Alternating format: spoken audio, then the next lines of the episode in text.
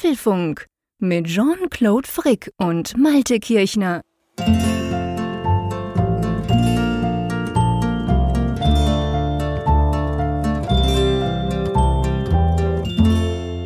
Hallo und herzlich willkommen zum Apfelfunk Ausgabe 346, die wir am Mittwochabend, dem 21. September aufzeichnen. Ja, mein lieber Malte, in zwei Tagen, in zwei Tagen haben wir genau gleich viel dunkel oder hell, wir beide. ja, ich wähnte diesen, diesen Punkt schon erreicht, aber jetzt, wo du sagst, ja, das war ja irgendwie noch so zwei Tage später. Lachen. Ich habe vor fünf Minuten, bevor wir diese Aufnahme gestartet haben, habe ich noch gegoogelt, weil für mich war auch klar, ist ja klar, ist immer der 21. oder so Tag-Nacht gleich, ist doch, ist doch alles irgendwie immer. Aber nee, es ist ja der 23. September, wenn Tag und Nacht gleich lang sind. Ich bin froh, habe ich noch gegoogelt, sonst hätten wir uns schon wieder in die Nesseln gesetzt. Weil ich dachte auch, das ist ja cool. Das ist am Mittwoch, wo wir immer Podcast aufzeichnen. Ist ja wunderbar. Wir haben ja schon drüber gesprochen. Irgendwann hole ich dich ein, was die Tageslänge anbelangt und danach quasi wirst du mehr Nacht haben als ich. Aber ja, wir müssen noch warten bis Freitag. Dann geht's los dachte jetzt schon, es kommt ein Apple-Produkt, was am Freitag erscheint, aber das, dass du jetzt damit anfängst. äh, du wirst lachen, es erscheint am Freitag ein Apple-Produkt. Du weißt auch welches. Ja, Ultra.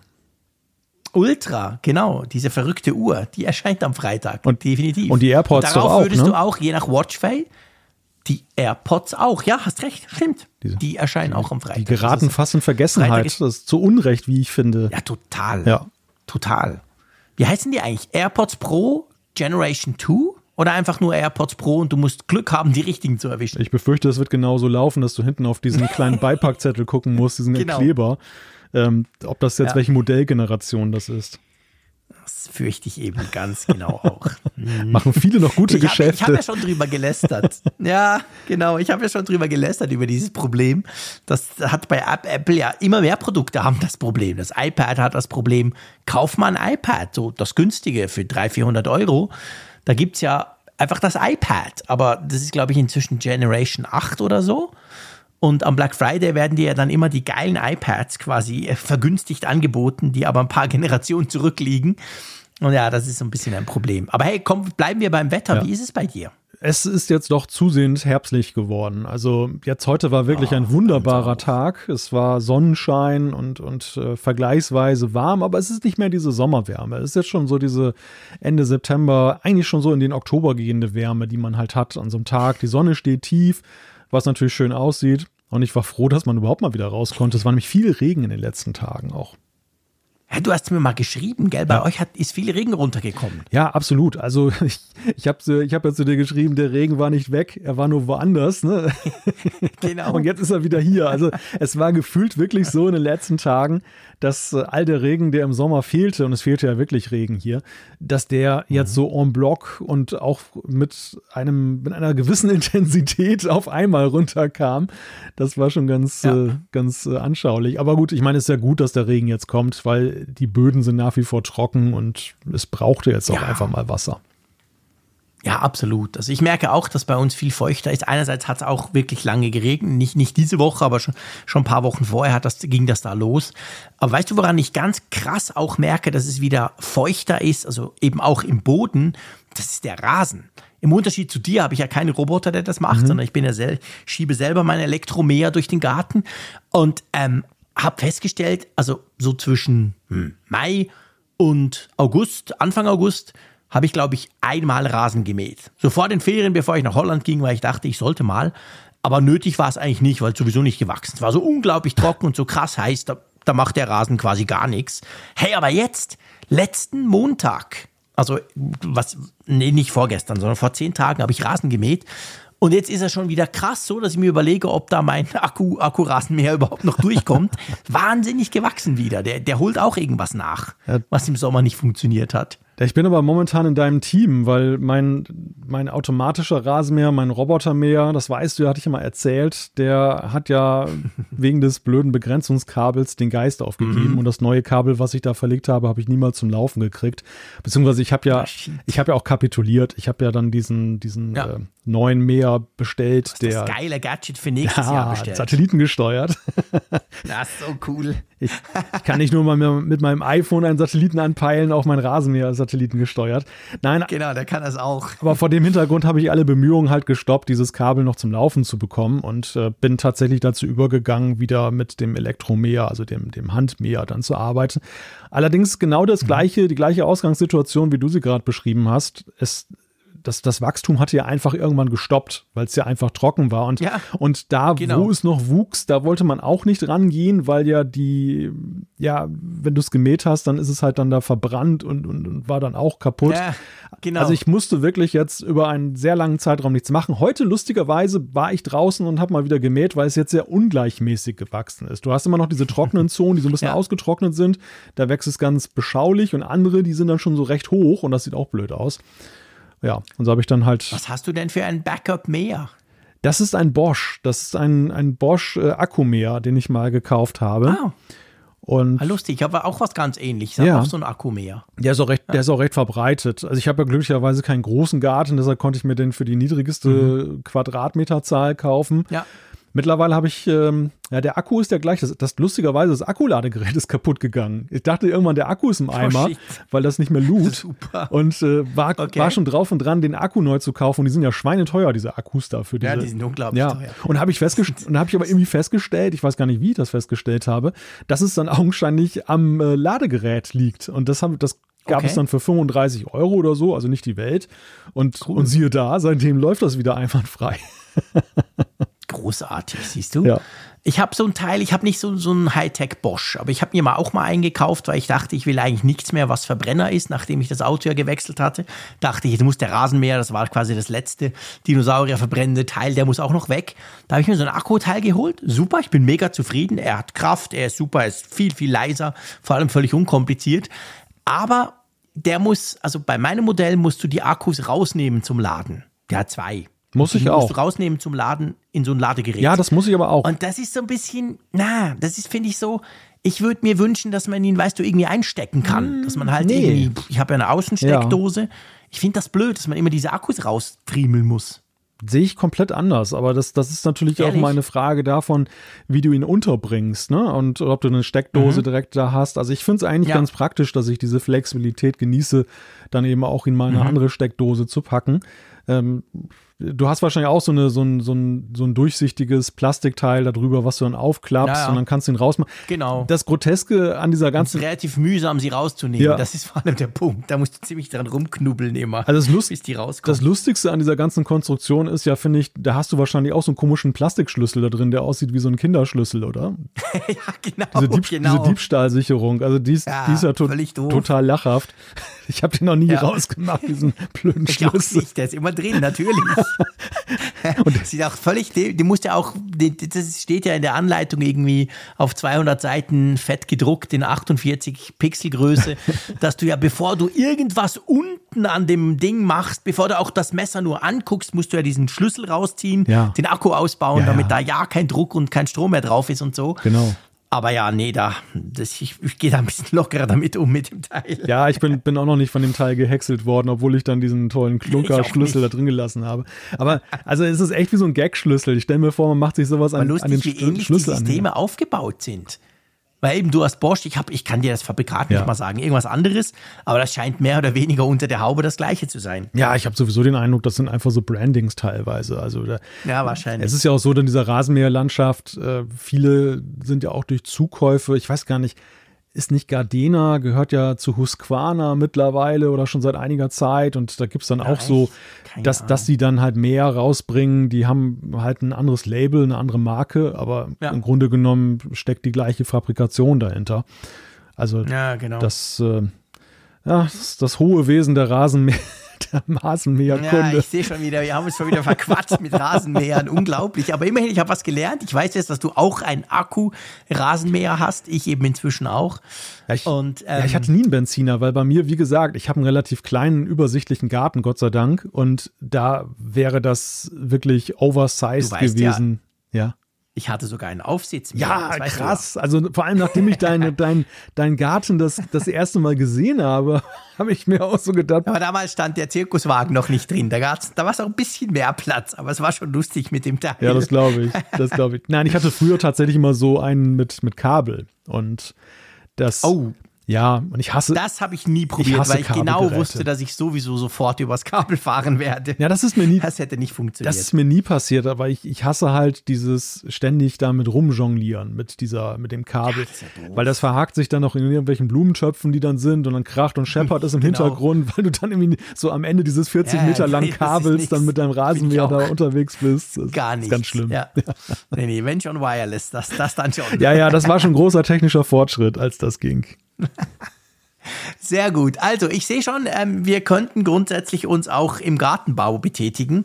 Zumindest können wir sehr lange darüber sprechen, über Rasenmäher. Das ist ein Thema, das uns immer wieder beschäftigt. Und ich meine, wir könnten ja zum Beispiel mal zu unserem Sponsor kommen. Wir haben nämlich einen neuen Sponsor. Und das ist, die, das ist Ferchau. Und was genau macht Ferchau? Ja, ein neuer alter Sponsor, denn es ist immer wieder schön, wenn wir Ferchau dabei haben. Stimmt. Ferchau, ja, die sind dafür zuständig, Fachkräfte zu finden und zu vermitteln, mhm. beziehungsweise eben einzusetzen.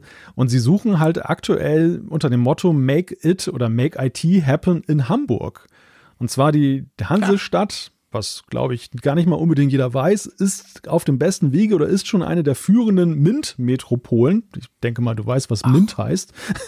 Ja, natürlich. Europas. Und in Hamburg ist halt jede Menge los in Sachen IT, egal ob Cloud, Security oder Architektur. Und da suchen sie jetzt Leute, die gerne mitmischen möchten. Okay, das ist ja sehr, sehr cool. Also quasi die, die smarteste Stadt Deutschlands aufs nächste Level zu bringen, sagen Sie, dass man dann eben in verschiedensten Bereichen, by the way, Medizin, Technik, E-Commerce, Industrie 4.0, also da hat es ganz viele Kunden von Ihnen, die eben Fachkräfte brauchen und da könnte man das Ganze tun. Digitalisierung der öffentlichen Verwaltung ist so ein Thema, Bildungswesen auch und natürlich Bekämpfung von Cyberkriminalität oder auch Weiterentwicklung von Informationsarchitektur. Und die bieten ja auch einiges, gell? Genau, es gibt flexible Arbeitszeitmodelle, also egal, ob man Gleitzeit oder Remote Work lieber mag. Man findet immer eine mhm. Lösung bei Ferchau und die soll dann auch zu einer perfekten Work-Life-Balance dann eben passen.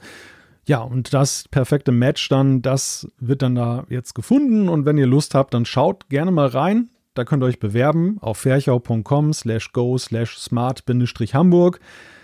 Falls ihr die Adresse jetzt nicht so schnell mitgeschrieben habt, die gibt es natürlich auch in den Show Notes und auf unserer. Website apfelfunk.com.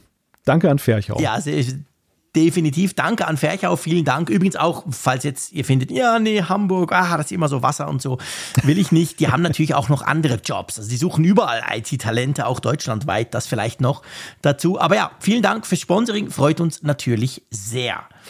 So, bevor wir über Rasenmäher, ah nee, wir sprechen nicht mehr über Rasenmäher. Ja, genug über Rasenmäher. Weißt du, was schrecklich ist, Malte? Das muss ich ja schon noch sagen. Ja. Wenn du nächstes Jahr das Teil hast, dann müssen wir irgendwie, ich weiß nicht, wie wir es drehen können unter dem Label Apfelfunk, aber der hat ja dann sicher eine App oder so.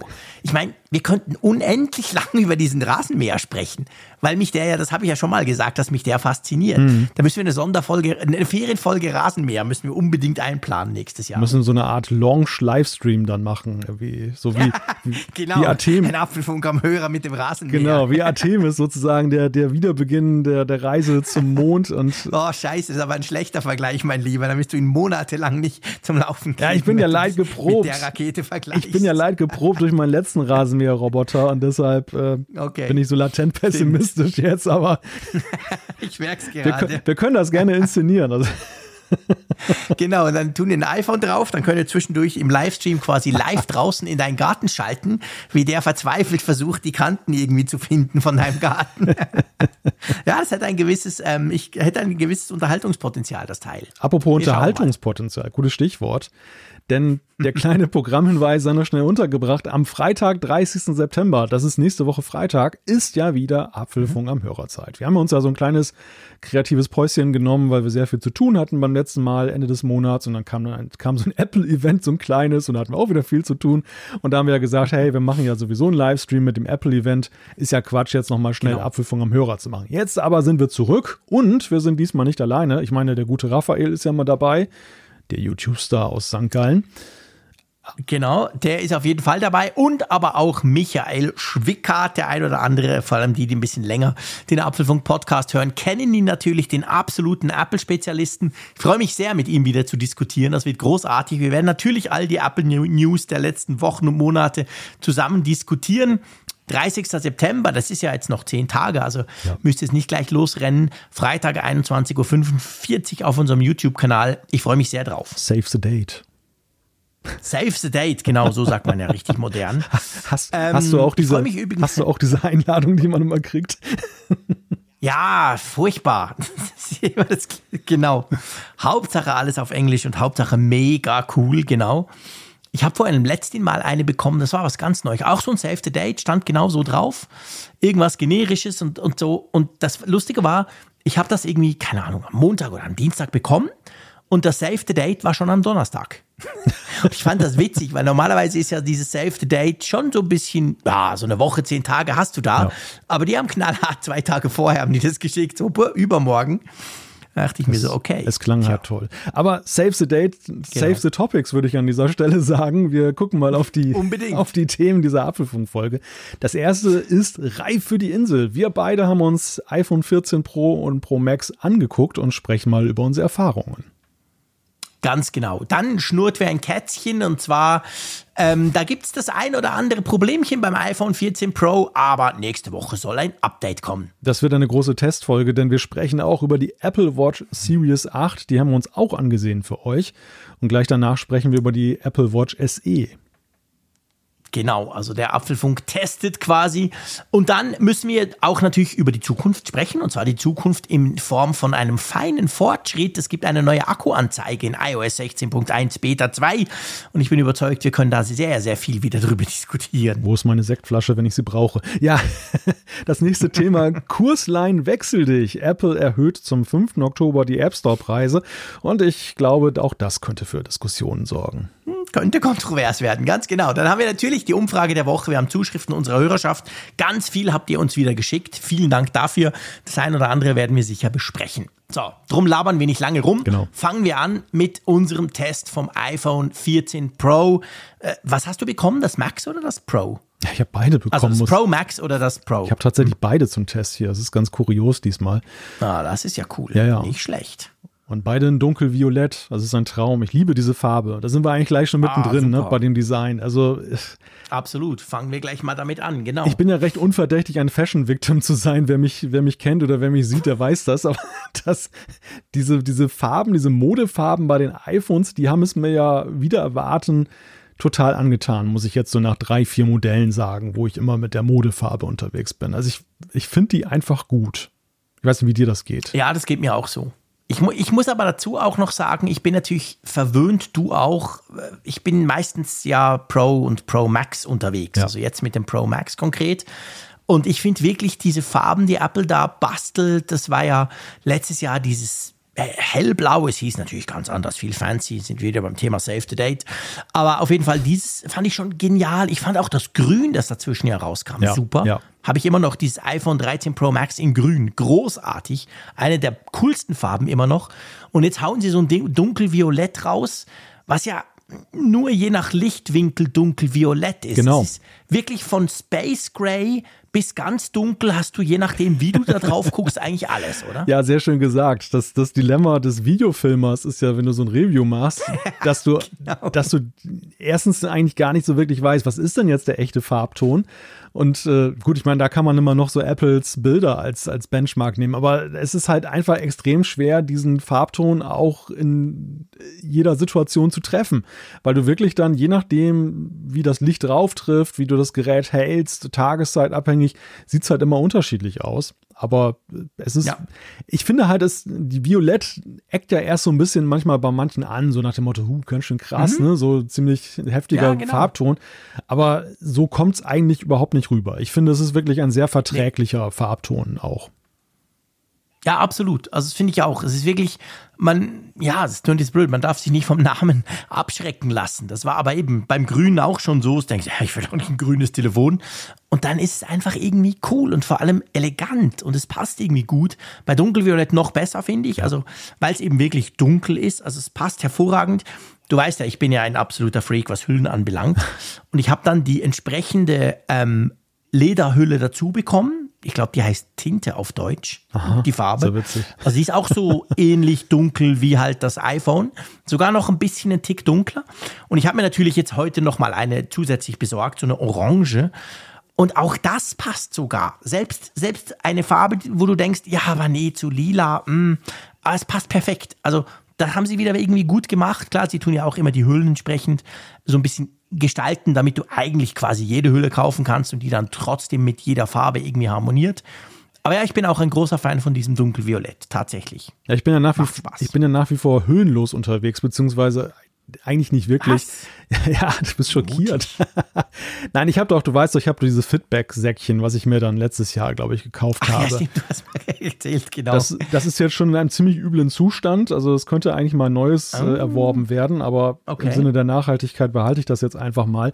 Und das verwende ich halt weiter. Also wenn ich unterwegs bin, ist das Gerät okay. natürlich geschützt, aber ich habe mhm. dadurch den Vorteil, wenn ich es da rausziehe aus der Hülle, sehe ich halt jederzeit die mhm. Rückseite. Mhm. Und da bin ich diesmal auch wirklich ja, wieder sehr froh. Cool dass ich, dass ich das immer vor Augen habe, diese Farbe. Also man muss generell sagen, diese, diese Pro-Geräte, und das unterscheidet das auch so ein bisschen von den Standardmodellen, muss ich wirklich sagen. Mhm. Dieses Metallic, das verleiht dem schon eine sehr edle Note. Und das ist wirklich auch so ein Gerät, Absolut. was du auch relativ bedenkenlos, egal welche ja. Farbe du nimmst, zum Beispiel im Business-Kontext jetzt nehmen kannst, wenn du jetzt meinetwegen ja. Wert darauf legst Absolut. oder es wichtig ist, dass es ein bisschen ja, getragener aussieht. Also getragener, aber im Sinne von, du weißt schon, wie ich das meine, halt gesetzter, ein bisschen, ja. bisschen Statesman-mäßig. Das, das passt auf jeden ja. Fall sehr gut. Während ja so die Standardmodelle, das sind ja eher so poppige Farben. Die sind auch sehr schick für sich. Stimmt. Aber mhm. sind, finde ich, schon sehr ins Auge stechend, manche. Sie haben nicht dieses Edle. Sie haben nicht diese, ja, ja diese Eleganz, sage ich einfach ja, mal. Genau. Ich, du siehst halt einem iPhone 14 Pro, das war beim 13 Pro nicht anders, siehst du halt an, es ist Pro. Du siehst an, du, du siehst dem Ding halt an, dieses gebürstete, diese, diese, diese Farbwahl, diese, diese Eleganz, die das Ganze ausstrahlt. Du siehst dem halt auch an, es ist teuer. Ja. Also es hat so ein bisschen dieses, ja, es ist halt teuer. Sieht nicht aus wie eine Swatch, eine billige Uhr quasi, sondern, mh. Mm.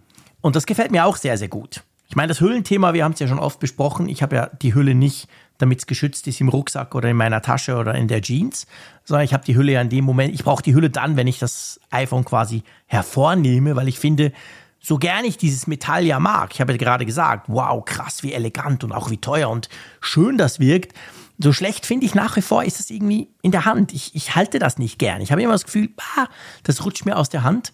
Und drum kommt bei mir immer eine Hülle drauf. Ich muss mich dann immer jeweils in den YouTube-Kommentaren von meinen Videos prügeln lassen dafür. Oh, jetzt hast du so eine schöne Farbe, so ein teures Phone. Und nach irgendwie 30 Sekunden, selbst im Video, packe ich es schon in eine Hülle rein, damit es quasi sicher ist. Aber ja, ich fühle mich einfach wohler mit diesen Hüllen. Aber nur auch da wieder nur mit den Lederhüllen. Bei allen anderen habe ich auch das Gefühl, die sind eher rutschig. Naja, ist ja egal. Kann man ja machen, muss man nicht, aber es ist ein schönes Gerät, definitiv. Und selbst mit Hülle, by the way. Man sieht ja die Kameraaussparung, da haben sie ja, es auch schön gemacht. Du siehst ja anhand der Kameraausparung, was du für eine Farbe hast, weil sie es dort ja hm. ein bisschen anders zwar, aber da führen sie es ja weiter. Ja, ja, klar, es ist, nicht, es ist nicht ganz verschwunden. Aber ich bin schon ganz glücklich damit. Ich meine, du hast da andererseits ja auch mit diesem Säckchen den Umstand, dass du es halt immer rausziehen musst aus dieser Hülle und vor allem in manchen Situationen ja, okay. auch wieder reinmachen musst, wobei mittlerweile ist sie so mhm. ausgeleiert, dass das ganz leicht da reingeht. okay. Am Anfang war es ein bisschen schwieriger, die ganze Geschichte. Ja, aber der, ich meine, der Lohn, der Lohn für diesen Aufwand ist halt, dass du halt diese ganze Rückseite immer dann in Augenschein nehmen kannst, wenn du es rausziehst. Ja. Jetzt haben wir viel über Farbe gesprochen. Wir sind beim Aussehen mhm. und beim Aussehen geht es eigentlich auch weiter. Der nächste Punkt, ich meine, das ist der Punkt, über den ja alles spricht. Ne? Das ist wirklich so das Feature, habe ich den Eindruck, was für diese Pro-Linie des iPhone 14 steht. Und ihr wisst jetzt schon, was los ist. Dynamic Island. Ja, Dynamic Island, genau. Ich habe mich ja über den Namen lustig gemacht, muss aber inzwischen auch konstatieren, dass das Apple halt schon clever gemacht hat, weil Apple hat ja die Notch dahingehend nicht erfunden, dass sie den Namen Notch selber ja nie in, in den Mund genommen haben. Das war ja immer die Face ID, irgendwas und bla bla. Und dann hat sich halt Notch eingebürgert und eher so von denen, die das halt blöd fanden. Das war immer so ein bisschen negativ besetzt. Dass sie jetzt um die Ecke kommen und dem neuen, der neuen Art quasi von dem Ganzen einen Namen geben, finde ich clever. Und ich muss sagen, ich finde es vor allem einfach geil. Also ich finde, es macht unglaublich viel aus, im täglichen Gebrauch von diesem Telefon im Unterschied zu einem 13 Pro Max, das ich ja vorher hatte.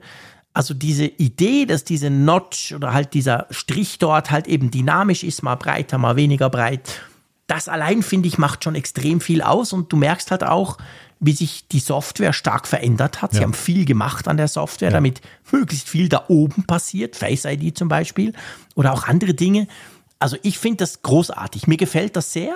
Und jetzt nach einer Woche, wo ich das Telefon habe, es ist mir noch, noch gar nicht ähm, zu viel geworden. Also ich habe noch nicht das Gefühl, boah, immer dieses Gezappel da oben. Nein. Wie geht dir das mit der Dynamic Island? Ja, es geht mir exakt genauso. Diese Dynamic Island, also wenn man mal von der Geschichte nochmal zurückgeht, es ist ja so gewesen, die Notch, da hatte man immer das Gefühl, das ist bei Apple fast so ein Tabuthema. Da wollten sie nie drüber sprechen. Sie gaben, ja, dem, genau. sie gaben dem keinen Namen. Am liebsten hätten sie es gehabt, die Leute ignorieren es einfach. Es hat ja auch ein Stück weit funktioniert. Nach den anfänglichen aufgeregten Diskussionen hat sich das bald gelegt und keiner hat mehr über die Notch gesprochen. Aber ich weiß schon, mhm. ich, ich, ich, kann mir schon vorstellen, dass bei Apple hat die das gewurmt. Das, die waren damit nicht glücklich mit dieser Ecke da oben. Es war, war so ein notwendiges Übel halt, weil sie die ganze Technik mhm. unterbringen müssen. Aber diese Diskussionen fanden sie mit Sicherheit blöd, die da geführt wurde und sie haben sich gedacht, okay, das war der falsche Ansatz, ist einfach äh, tot zu schweigen. Und das jetzt ja. ist jetzt, sie gehen halt so marketingmäßig damit in die Offensive, aber es ist ja doch durchaus mhm. mehr. Und das war für mich so die Frage, so nach der Vorstellung der iPhones, ist das jetzt einfach nur so ein Marketing-Gag oder ist das funktionell mhm. wirklich ein Fortschritt? Und ich muss sagen, ich habe eher den Eindruck, dass es eben, das, dass das Marketing sich so eher der Funktion da angeschlossen hat. Dass einfach diese Überlegung, auch wie können wir bestimmte Notifikationen und Anzeigen besser anzeigen, dass das diese Entwicklung auch getragen hat. Weil es ist so, ja. da gehören einige Anzeigen, die man da hat, wirklich hin. Die waren vorher woanders, das ja. war auch teilweise okay. Nimm doch mal diese Face ID-Geschichte, wenn du diesen Haken da kriegst, dass das aufgeschlossen wurde. Mhm der, der war woanders und das war ja auch alles okay, aber da sieht es einfach richtig aus, weil es auch an der richtigen Stelle Absolut. ist. Und das gilt. Da passt hin. Das gilt auch für diese ganzen Player-Geschichten. Das gilt zum Beispiel auch, was auch nie wirklich noch, fand ich, optimal gelöst war, dieser grüne Balken, der sich dann da so einschlich in, unter die Statusbar, ähm, wenn du mhm. einen aktiven Anruf hattest. Mhm. Das war auch irgendwie immer suboptimal und sah irgendwie nicht so ja. super ausdesignt aus. Und jetzt, wenn du ein laufendes Gespräch hast und das geht in diese Dynamic Island, also es wirkt alles viel ja, homogener und, und, und an, an der richtigen Stelle mit dieser ganzen Dynamic Island. Wobei der, ich sag mal, der große Test kommt ja erst noch. Jetzt haben wir ja nur Systemfunktionen. Also wir haben diese ganzen mhm. Sachen, die Apple ja. macht.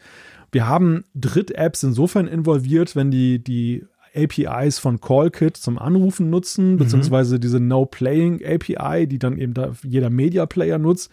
Dann kann auch zum Beispiel, also selbst unsere Apfelfunk-App, Funkgerät, ist ja dort oben ja, auch vertreten. Kann das auch schon. Genau, wenn du eine Podcast-Folge dir anhörst und gehst aus Funkgerät raus, dann ist oben in der Dynamic Island dann sogar mit dem Logo vom Apfelfunk. Sieht sehr klasse aus.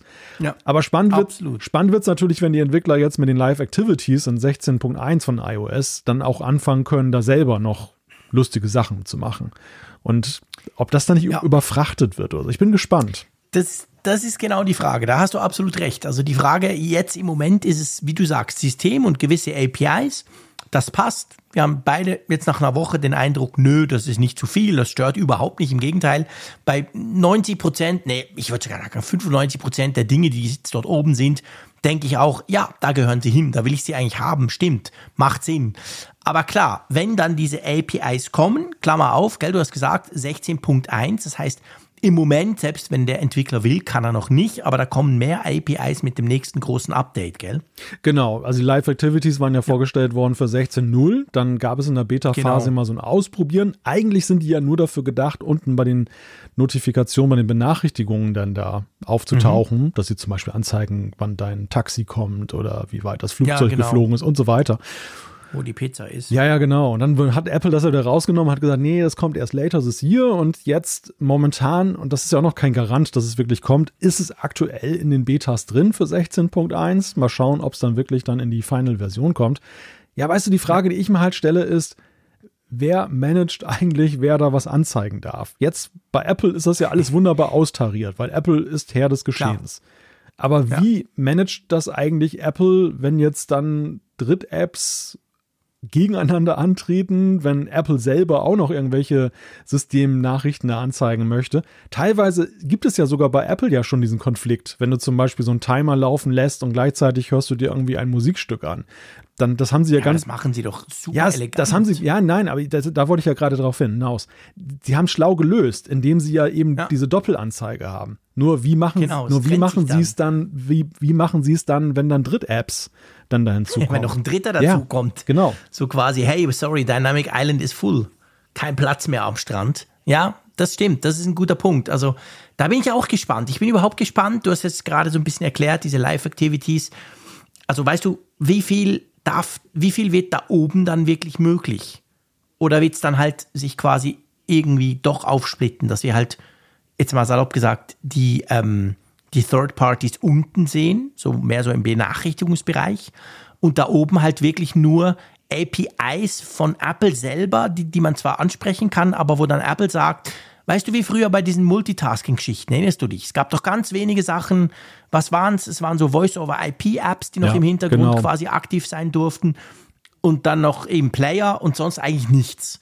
Ich könnte mir vorstellen, dass vielleicht Apple bei der Dynamic Island so einen ähnlichen Weg geht, dass nicht einfach jeder da oben rumwursteln darf. Ja, es schreit förmlich danach. Also das, sie, ja. sie können es eigentlich nicht völlig freigeben. Sie müssen wie ja, auch, das, ja. wie ja auch zum Beispiel bei Siri, da gibt es ja auch dann diese entsprechenden Rubriken, welche Apps dann eigentlich Siri ansprechen dürfen. So müssen sie das da auch dann regeln, wer, wann, ja gut, wie. Wer will schon freiwillig Siri ansprechen? ja, ja. Das ist ja nicht so ein Gedrängel wie auf der dynamischen Island, wo jeder mal zuerst Platz an der Sonne will, oder? Das ist wahr.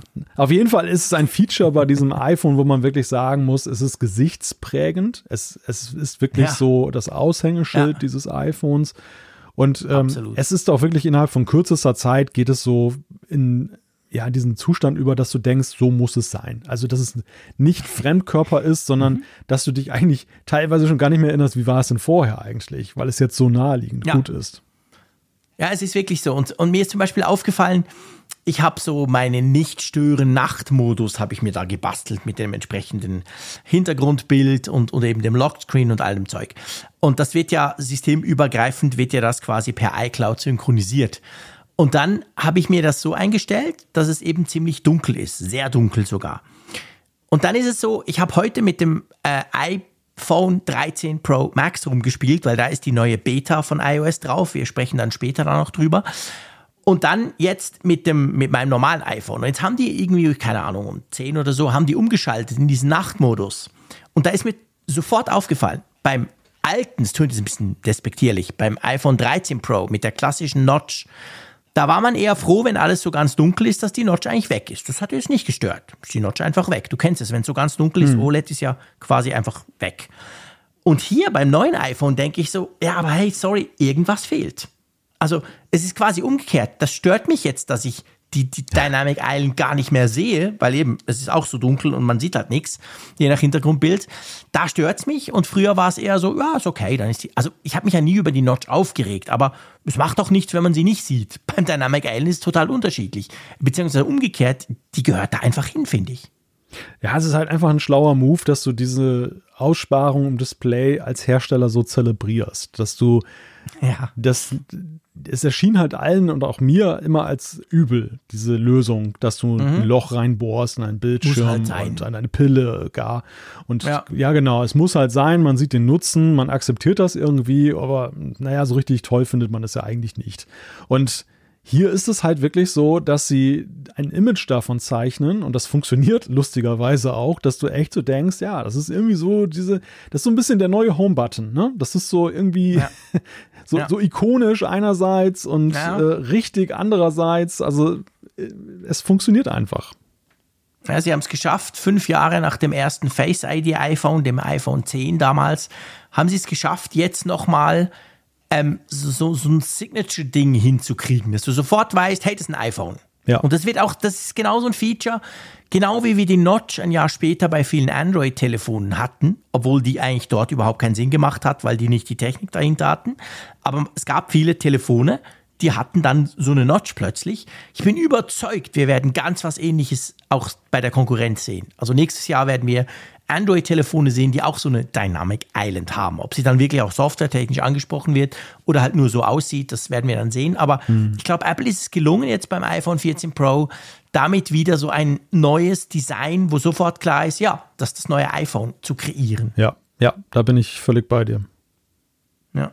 Also wirklich coole Sache, muss ich sagen. Ich, ich hatte schon Freude auf den, auf den Bildern, auf der Demo und auf dem ganz kurzen Ausprobieren in Cupertino, aber jetzt, wo man es selber hat, wo man es quasi täglich in Action sieht, wo du ständig siehst, da passiert was, du weißt, ich habe auch viele Telefonate, die, das ist einfach geil, das ist super. Ich finde, es passt so gut, das war, hat wirklich, hat gefehlt und gibt dem Ganzen so einen super positiven Drive, ja. Also freue ich mich sehr drüber.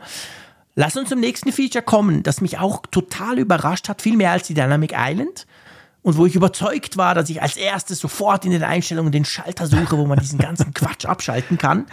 Und wir sind eine Woche später und es läuft immer noch. Was könnte es wohl sein? Ja, das Always-On-Display. Das, genau. Da muss ich ja sagen, hatte ich keinerlei Ambitionen, das jemals abzuschalten. Ähm, aber mhm. es war in der Tat so, wir hatten ja darüber gesprochen, auch nach dem Event. Ich war halt so in Zweifel, ob das wirklich einen Nutzen hat. Also, das ist, mhm. dass ich es einfach leuchten lasse, aber dass ich mich dann immer frage, ja, warum, warum nur?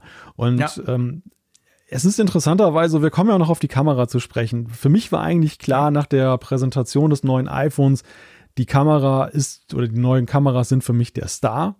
Und ja. Dynamic Island ist irgendwie cool, Always On Display ist nice. So, aber so diese, mhm. diese Veränderung des Gesichts dieses iPhones hielt ich einfach für ein strategisch wichtiges Signal, was Apple sendet, aber nicht unbedingt eines, ja. was für mich besonders relevant ist. Mhm. Und ich muss sagen, es hat sich so ein wenig verkehrt, ins Gegenteil, die ganze Geschichte. Also auch dieses Always-On-Display. Im ersten Moment war es sehr irritierend. Ich muss dir sagen, als ich das Gerät aufgesetzt hatte und es leuchtet ja hier ständig vor sich hin und die Uhrzeit ist dann da, habe ich immer gedacht, hm, hast du es vergessen auszuschalten? Ne? Also man, man ist ja konditioniert, dass man, dass man dann immer denkt, hm, das ist Display ist noch an. Warum geht es nicht aus? Das muss man komplett da muss man sich erstmal umgewöhnen nach viel, den vielen Jahren, die man damit zugebracht ja, hat. Also ich habe wirklich, ja, nicht übertrieben, zwei bis drei Tage gebraucht, bis ich wirklich weil es ist so hell, weißt du? Ja. Ich meine, Always-On-Display ist ja wahrlich nichts, was Apple erfunden hat. Das gibt es ja bei Samsung seit fünf oder sechs Jahren schon und bei anderen auch. Aber das Problem ist, du bist ja eigentlich gewöhnt von so einem Always-On. Es ist mega dunkel, du musst super genau, genau, hingucken, du kannst fast nichts lesen, weil hey, Akkuverbrauch gefährlich, gefährlich, gefährlich. Und dann kommt Apple und baut ein Always-On-Display, das so hell ist, je nach Hintergrundbild, dass du wirklich eben, ich auch, also in den ersten zwei Tagen ständig Power-Button gedrückt und dann, ah, oh, oh, das ist noch heller. Ah, ah, ach so, ja, das war das On. Also ich war total verwirrt. Das hat mich tatsächlich verwirrt, weil ich immer meinte, weißt du, ich habe auch schon beim Rumspielen, beim iPhone zum Beispiel, beim, beim, vor diesem iPhone, dann irgendwie beim Display eingestellt, er soll erst nach zehn Minuten abschalten, weil mhm. ich irgendwas filmen wollte oder so. Und dann denkst du, ich dachte immer so genau das. Oh, boah, jetzt ja, genau. der immer noch krass. Richtig. Und dann drückst du und merkst, nee, es ist noch heller. Du hast ja. es wieder angemacht statt ausgemacht. Man muss sich ein bisschen dran gewöhnen, tatsächlich. Man muss sich da total dran gewöhnen. Aber es liegt halt wirklich daran, weil man ab 2007 es halt gewöhnt war, dass Displays aus sind, wenn sie im Standby ja. sind und nicht irgendwie eingeschaltet ja. sind. Wenn man jetzt nicht gerade aus der Android-Welt kommt. Aber wie du schon sagst, mhm. es ist halt echt ein Unterschied.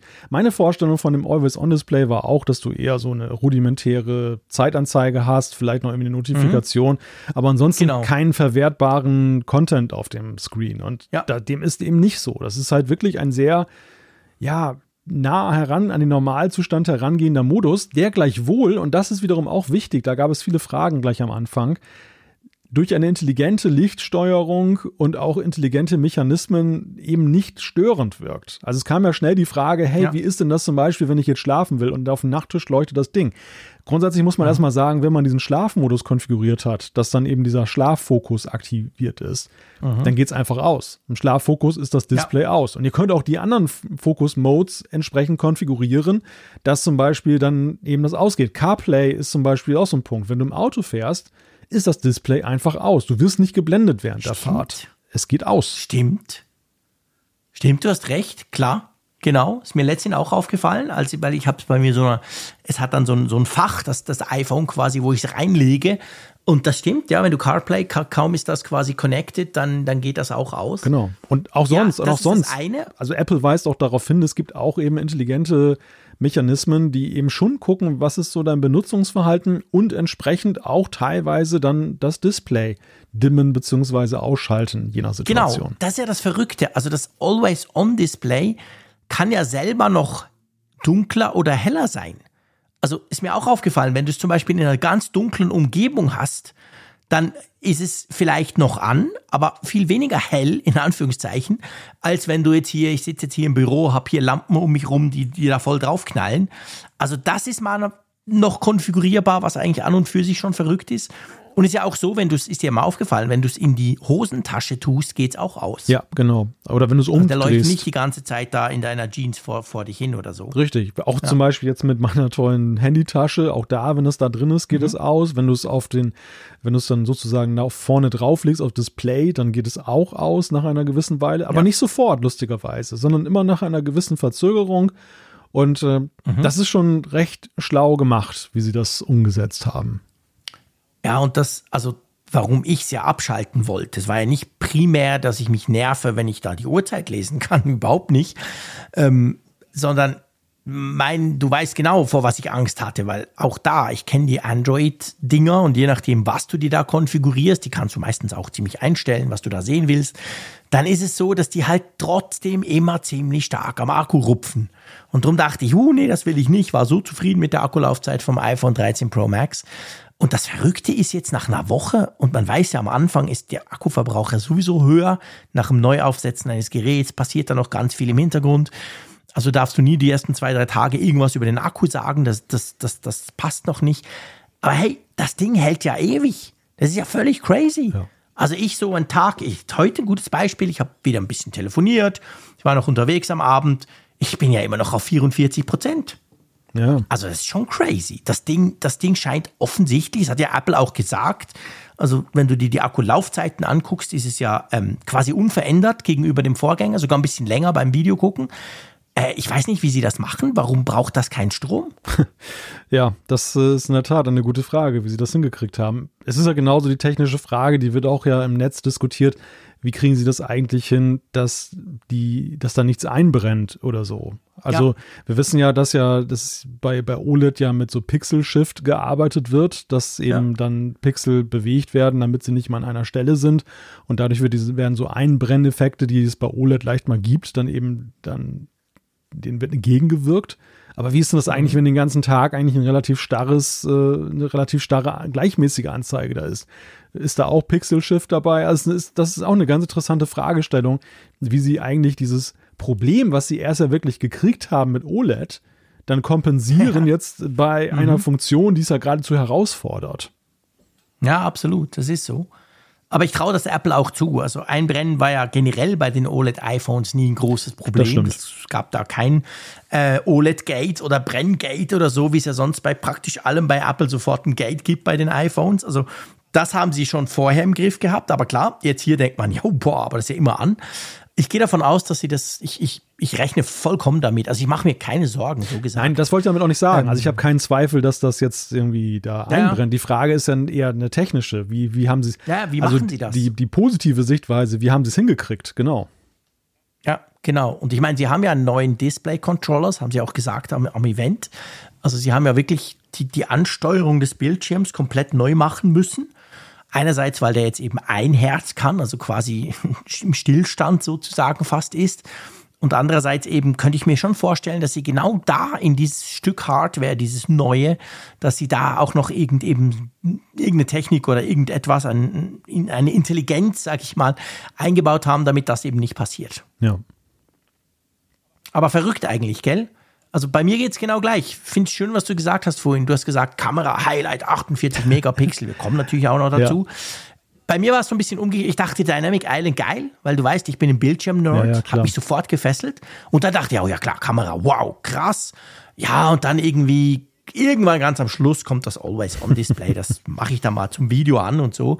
Aber ja, jetzt ist eine Woche an. Ich habe total Freude. Ich musste sogar, beziehungsweise das ist mir sofort aufgefallen, ich musste alle meine Benachrichtigungen anpassen. Mhm. Weil bei mir war es so, Benachrichtigungen, wenn Telefon läuft, also auch wenn es gesperrt ist, aber an ist, kommen die rein, dass du es lesen kannst. Twitter, E-Mails, whatever. Du weißt, ich bin ein Benachrichtigungsfan. Und vorher beim iPhone war es ja so, wenn du eine Apple Watch hattest, dann ist ja das Display nicht angegangen, ja. wenn eine Benachrichtigung kommt. Sondern die sind alle auf deiner Apple Watch gelandet. Ich konnte da gucken, alles cool. Drum liebe ich ja die Apple Watch. Eigentlich wegen den Benachrichtigungen.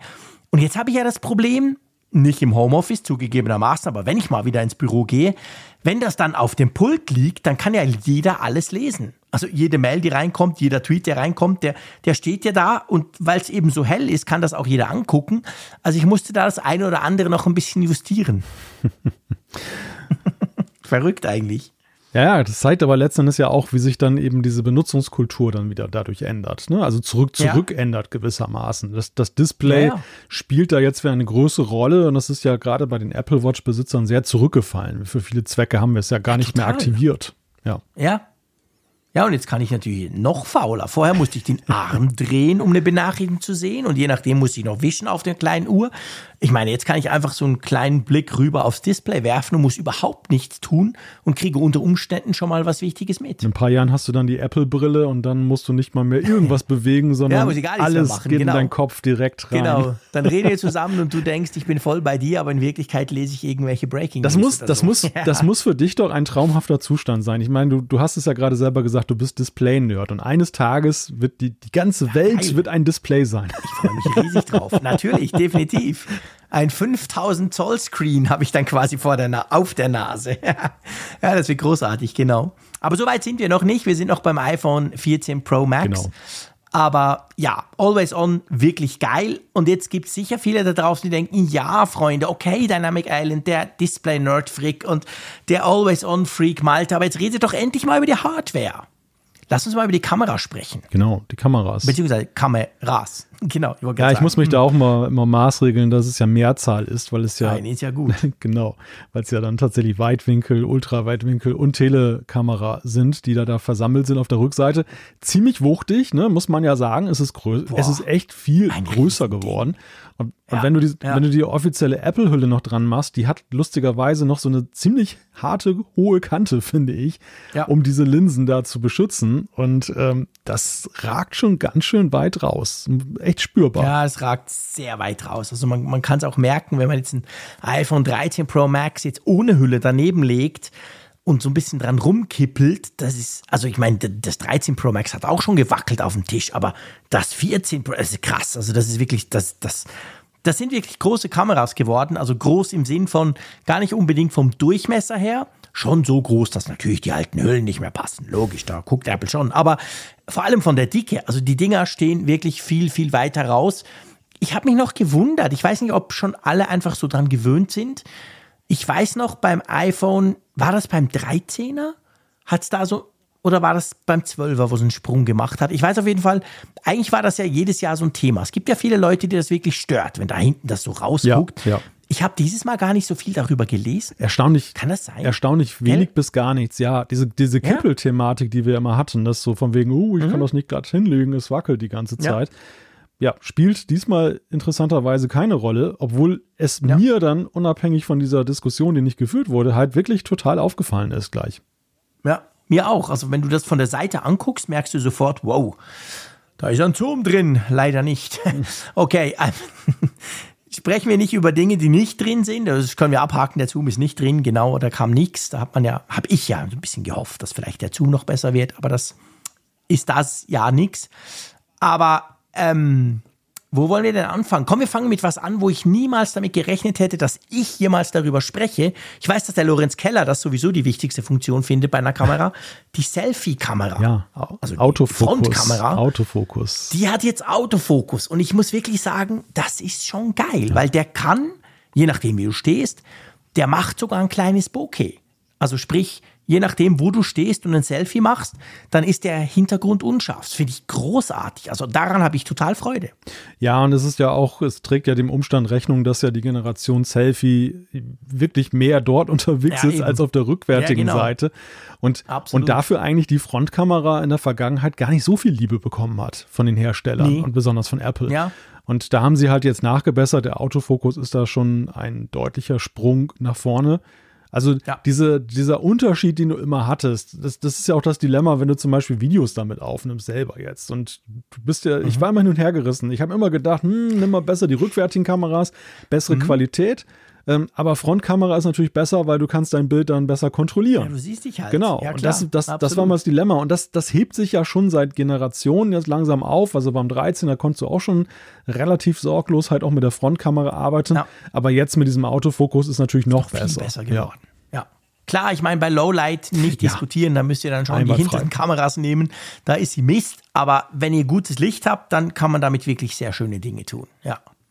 Gut, drehen wir das Telefon mal um. Ja, genau. Ja, da finden wir zwei Sachen vor, die jetzt besonders herausragen, neben den Linsen, was wir gerade schon besprochen haben. Das eine ist, dass ja jetzt da drin bei der Weitwinkelkamera ein 48-Megapixel-Sensor drin ist. Mhm. Das heißt, bei, bei gleichbleibender Größe der, der normalen Bilder, also wenn ihr jetzt pro RAW ja. fotografiert, dann könnt ihr die vollen 48 Megapixel rausbekommen. Ansonsten kriegt ihr weiterhin ein 12 Megapixel-Bild.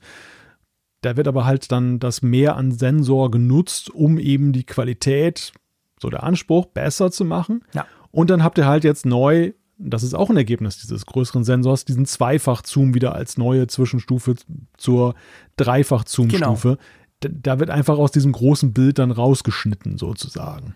Genau, also ihr habt jetzt quasi im Kamera-UI, also wenn ihr die Kamera bedient, vorher war es ja so, wenn ihr jetzt mit dem iPhone 13 Pro Max vergleichen zum Beispiel, hattet, hattet ihr ja das 0,5, das Einfach und dann das Dreifach. Also der Zoom, die, die physische Linse, die eingebaut war, war ein Dreifach-Zoom.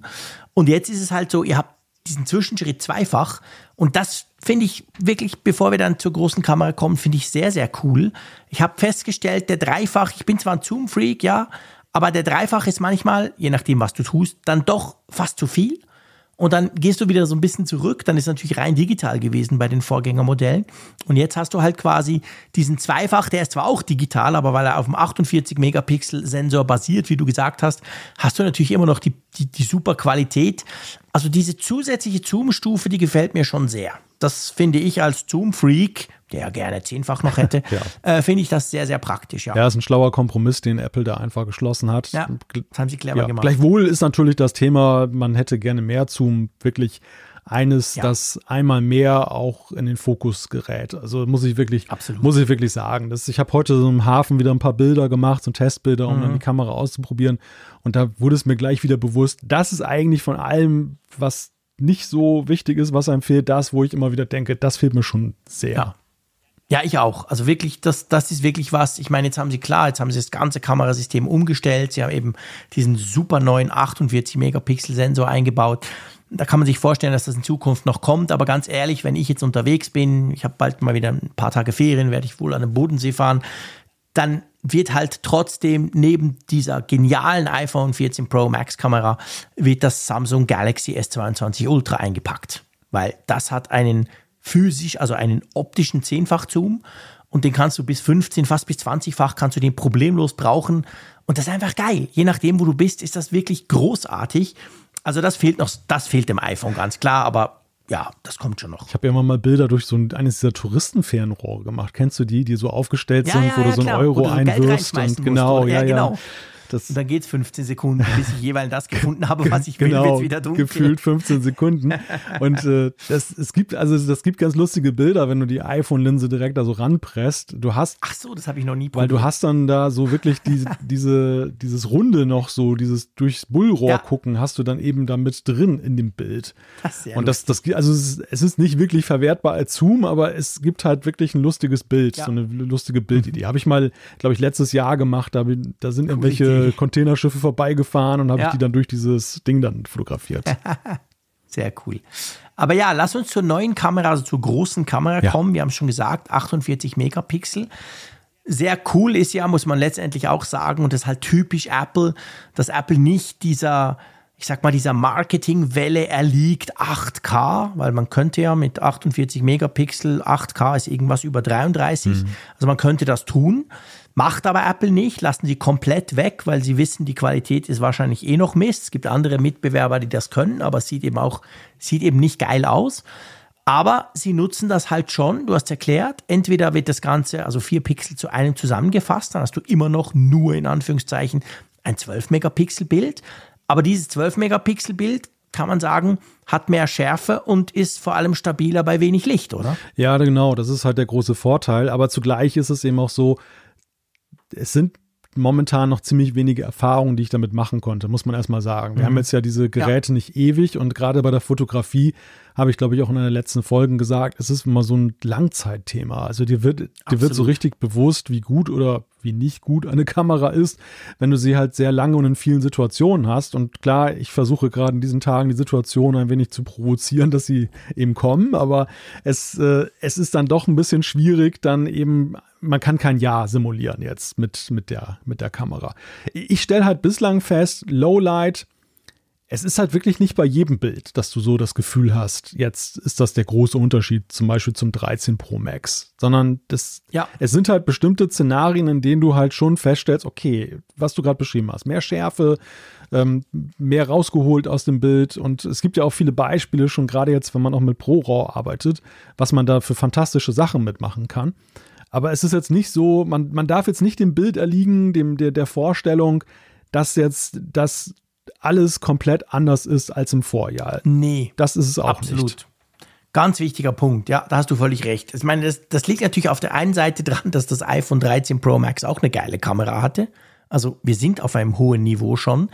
Und ich glaube aber auch, dass die Kamera vom iPhone 14 Pro, die ist softwaretechnisch noch nicht perfekt. Also mir fällt zum Beispiel auf, dass sie deutlich langsamer startet als vom 13 Pro Max. Ja. Also wenn du die Kamera öffnest, so bis du dann quasi fotografieren kannst, das dauert ungewohnt lange für ein iPhone, wo normalerweise ist im iPhone ja alles super schnell. Also ich glaube, da gibt es auch noch das eine oder andere, was Apple an der Software verbessern kann und, und wahrscheinlich auch wird. Also ich glaube, wir könnten, selbst wenn wir jetzt Zeit hätten und wüssten wie, wir könnten das volle Potenzial, glaube ich, mit der Software, die da im Moment drauf ist, also 16.0.1, könnten wir nicht ausschöpfen. Da hat schon auch so das ein oder andere Fehlerchen drin. Ja, das ist ein ganz wichtiger Punkt. Ich meine, wir sprechen ja im weiteren Verlauf der Sendung auch noch über ein Thema, wo ja wirklich genau. noch ein fetter Bug ist, der mit den Kameras ja. zusammenhängt. Und daran kann man ja schon sehen, es hat sich durch den 48-Megapixel-Sensor eine Menge im Unterbau dieser Kamera verändert. Ja. Und das ist das eine, dass die Hardware besser wird, aber das andere ist ja, und das ist uns ja auch in den letzten Jahren immer deutlicher geworden, diese Computational Photography, also dieses Zusammenspiel aus Hard- und Software mit einem, ich würde fast sagen, immer dominanteren Anteil an Software, die da genau. aus den Bildern tolle ja. Sachen rauszaubert. Das ist halt so ein Punkt, wo man hier feststellen muss, ähm, ja, das Potenzial ist vielleicht sogar noch ein bisschen größer. Da, da, da, ja. da werden wir noch ganz andere Dinge sehen wahrscheinlich. Das glaube ich auch. Da bin ich absolut davon überzeugt. Und das ist ja auch das Coole beim iPhone, letztendlich bei, bei modernen Top-Smartphones generell, genau diese Möglichkeit halt, diese Computational Photography, wie du es gesagt hast. Der nimmt eben das ab, was der Frick alles nicht kann. Und da macht der Frick plötzlich geile Bilder, weißt du? Ich meine, der Zeier mit seiner Kamera, der dreht dann 35 Rädchen und macht auch geile Bilder, weil die Kamera zu doof ist, aber sie hat eine überragende Optik. Hier ist es halt so optisch eher schwierig, aber wow, geile Intelligenz dahinter. Ich wünsche mir nach wie vor die Kamera, die quasi die Intelligenz eines Smartphones hat. Das wäre dann richtig cool. Das wäre dann Next Level. Dann könnte auch ich meine Kamera quasi endlich richtig bedienen. Kommt vielleicht mal noch, vielleicht auch nicht. Aber das ist schon, wie du sagst, das ist der, der Schlüssel eigentlich zu guten Fotos und da liegt noch mehr drin. Da bin ich ziemlich überzeugt davon. Das wird Apple auch tun. Ich glaube auch, das hängt halt auch immer damit zusammen. Die packen noch nicht alles komplett in iOS 16, mhm. weil sie ja auch immer Angst haben vor Leaks und dann kommt wieder irgendwie raus, oh, Funktion XY. Also da kann man mit den nächsten Updates noch einiges erwarten. Also man darf nicht erwarten, dass die iPhone 14 Pro Kamera schon völlig ausgereift ist. Aber man kann im Moment, glaube ich, schon sagen, also eine, wie du ja sagtest, eine sehr gute Kamera und das war ja nach meinem Empfinden die vom 13 Pro Max auch. Eine sehr gute mhm. Kamera ist jetzt erstmal im 14 Pro Max auch eine sehr gute Kamera. Mit so einem kleinen bisschen, bisschen mehr. Aber es ist noch nicht mhm. der Sprung zu, es ist jetzt die noch bessere, deutlich noch bessere nee. Kamera. Ja, Nee, das, das sehe ich auch so. Also ich glaube, die hat ein riesiges Potenzial. Die hat natürlich durch diesen Sensor, hat die mehr Potenzial als der Vorgänger. Das ist völlig klar. Aber das Potenzial wird, also einerseits konnten wir es noch nicht ausschöpfen, weil wie gesagt, wir haben es eine knappe Woche, das Telefon. Wir wollen jetzt nicht so tun, wie wenn wir schon tausend Fotos geschossen hätten. Das ist der eine Punkt. Aber der andere Punkt ist auch Software. Also ich glaube, das wird im Moment auch die Möglichkeit der Hardware, die, die Apple da reingepackt hat, die werden halt im Moment noch nicht ganz ausgenutzt. Gut. Wie stehst du zum Display? Ich meine, es ist nicht Dynamic Island, das ist ja quasi Design-Display, ja, ja. sondern das Display selber ist ja auch deutlich heller. Ist dir das aufgefallen? Du hast viel von Regen erzählt am Anfang. Ja, genau. Aber vielleicht hattest du auch mal Sonnenschein. Ja, heute war ja tatsächlich der erste richtige sonnige Tag mal wieder. Okay. Und das hat diese Tests jetzt auch ein bisschen erschwert, muss ich sagen. Denn in den letzten Wochen hätte es reichlich Gelegenheit gegeben, um zu gucken, dass diese, mhm. dass der Leuchtwert, der erhöht ist, jetzt der Sonne wirklich was entgegensetzen kann. Es gab viel Kritik im Vorfeld, lustig lustigerweise dieser iPhone-Veröffentlichung, als wenn es einige geahnt haben, dass Apple da jetzt mal dran dreht, wo gesagt wurde, hm, das iPhone ist eigentlich viel zu dunkel jetzt an sonnigen ja. Tagen. Und dann kam Apple mit der Präsentation und sagt, und jetzt kann es viel heller sein. Aber ja, das, das ist mhm. tatsächlich, das wartet noch so ein bisschen darauf, eben überprüft zu werden. So im Gefühl hatte ich heute beim Fotografieren im Gegenlicht das schon einen recht guten Eindruck, aber er ist noch nicht für mich fundiert genug, um jetzt wirklich zu sagen, es ist jetzt wirklich der große Change. Mhm. Du, ich sag's jetzt zum zwölften Mal, Display Nerd, du weißt es ja, mir ist es tatsächlich aufgefallen. Also wir hatten aber tatsächlich jetzt wir haben seit 14 Tagen unglaublich tolles Wetter. Also die Sonne scheint einfach immer und das ist natürlich toll.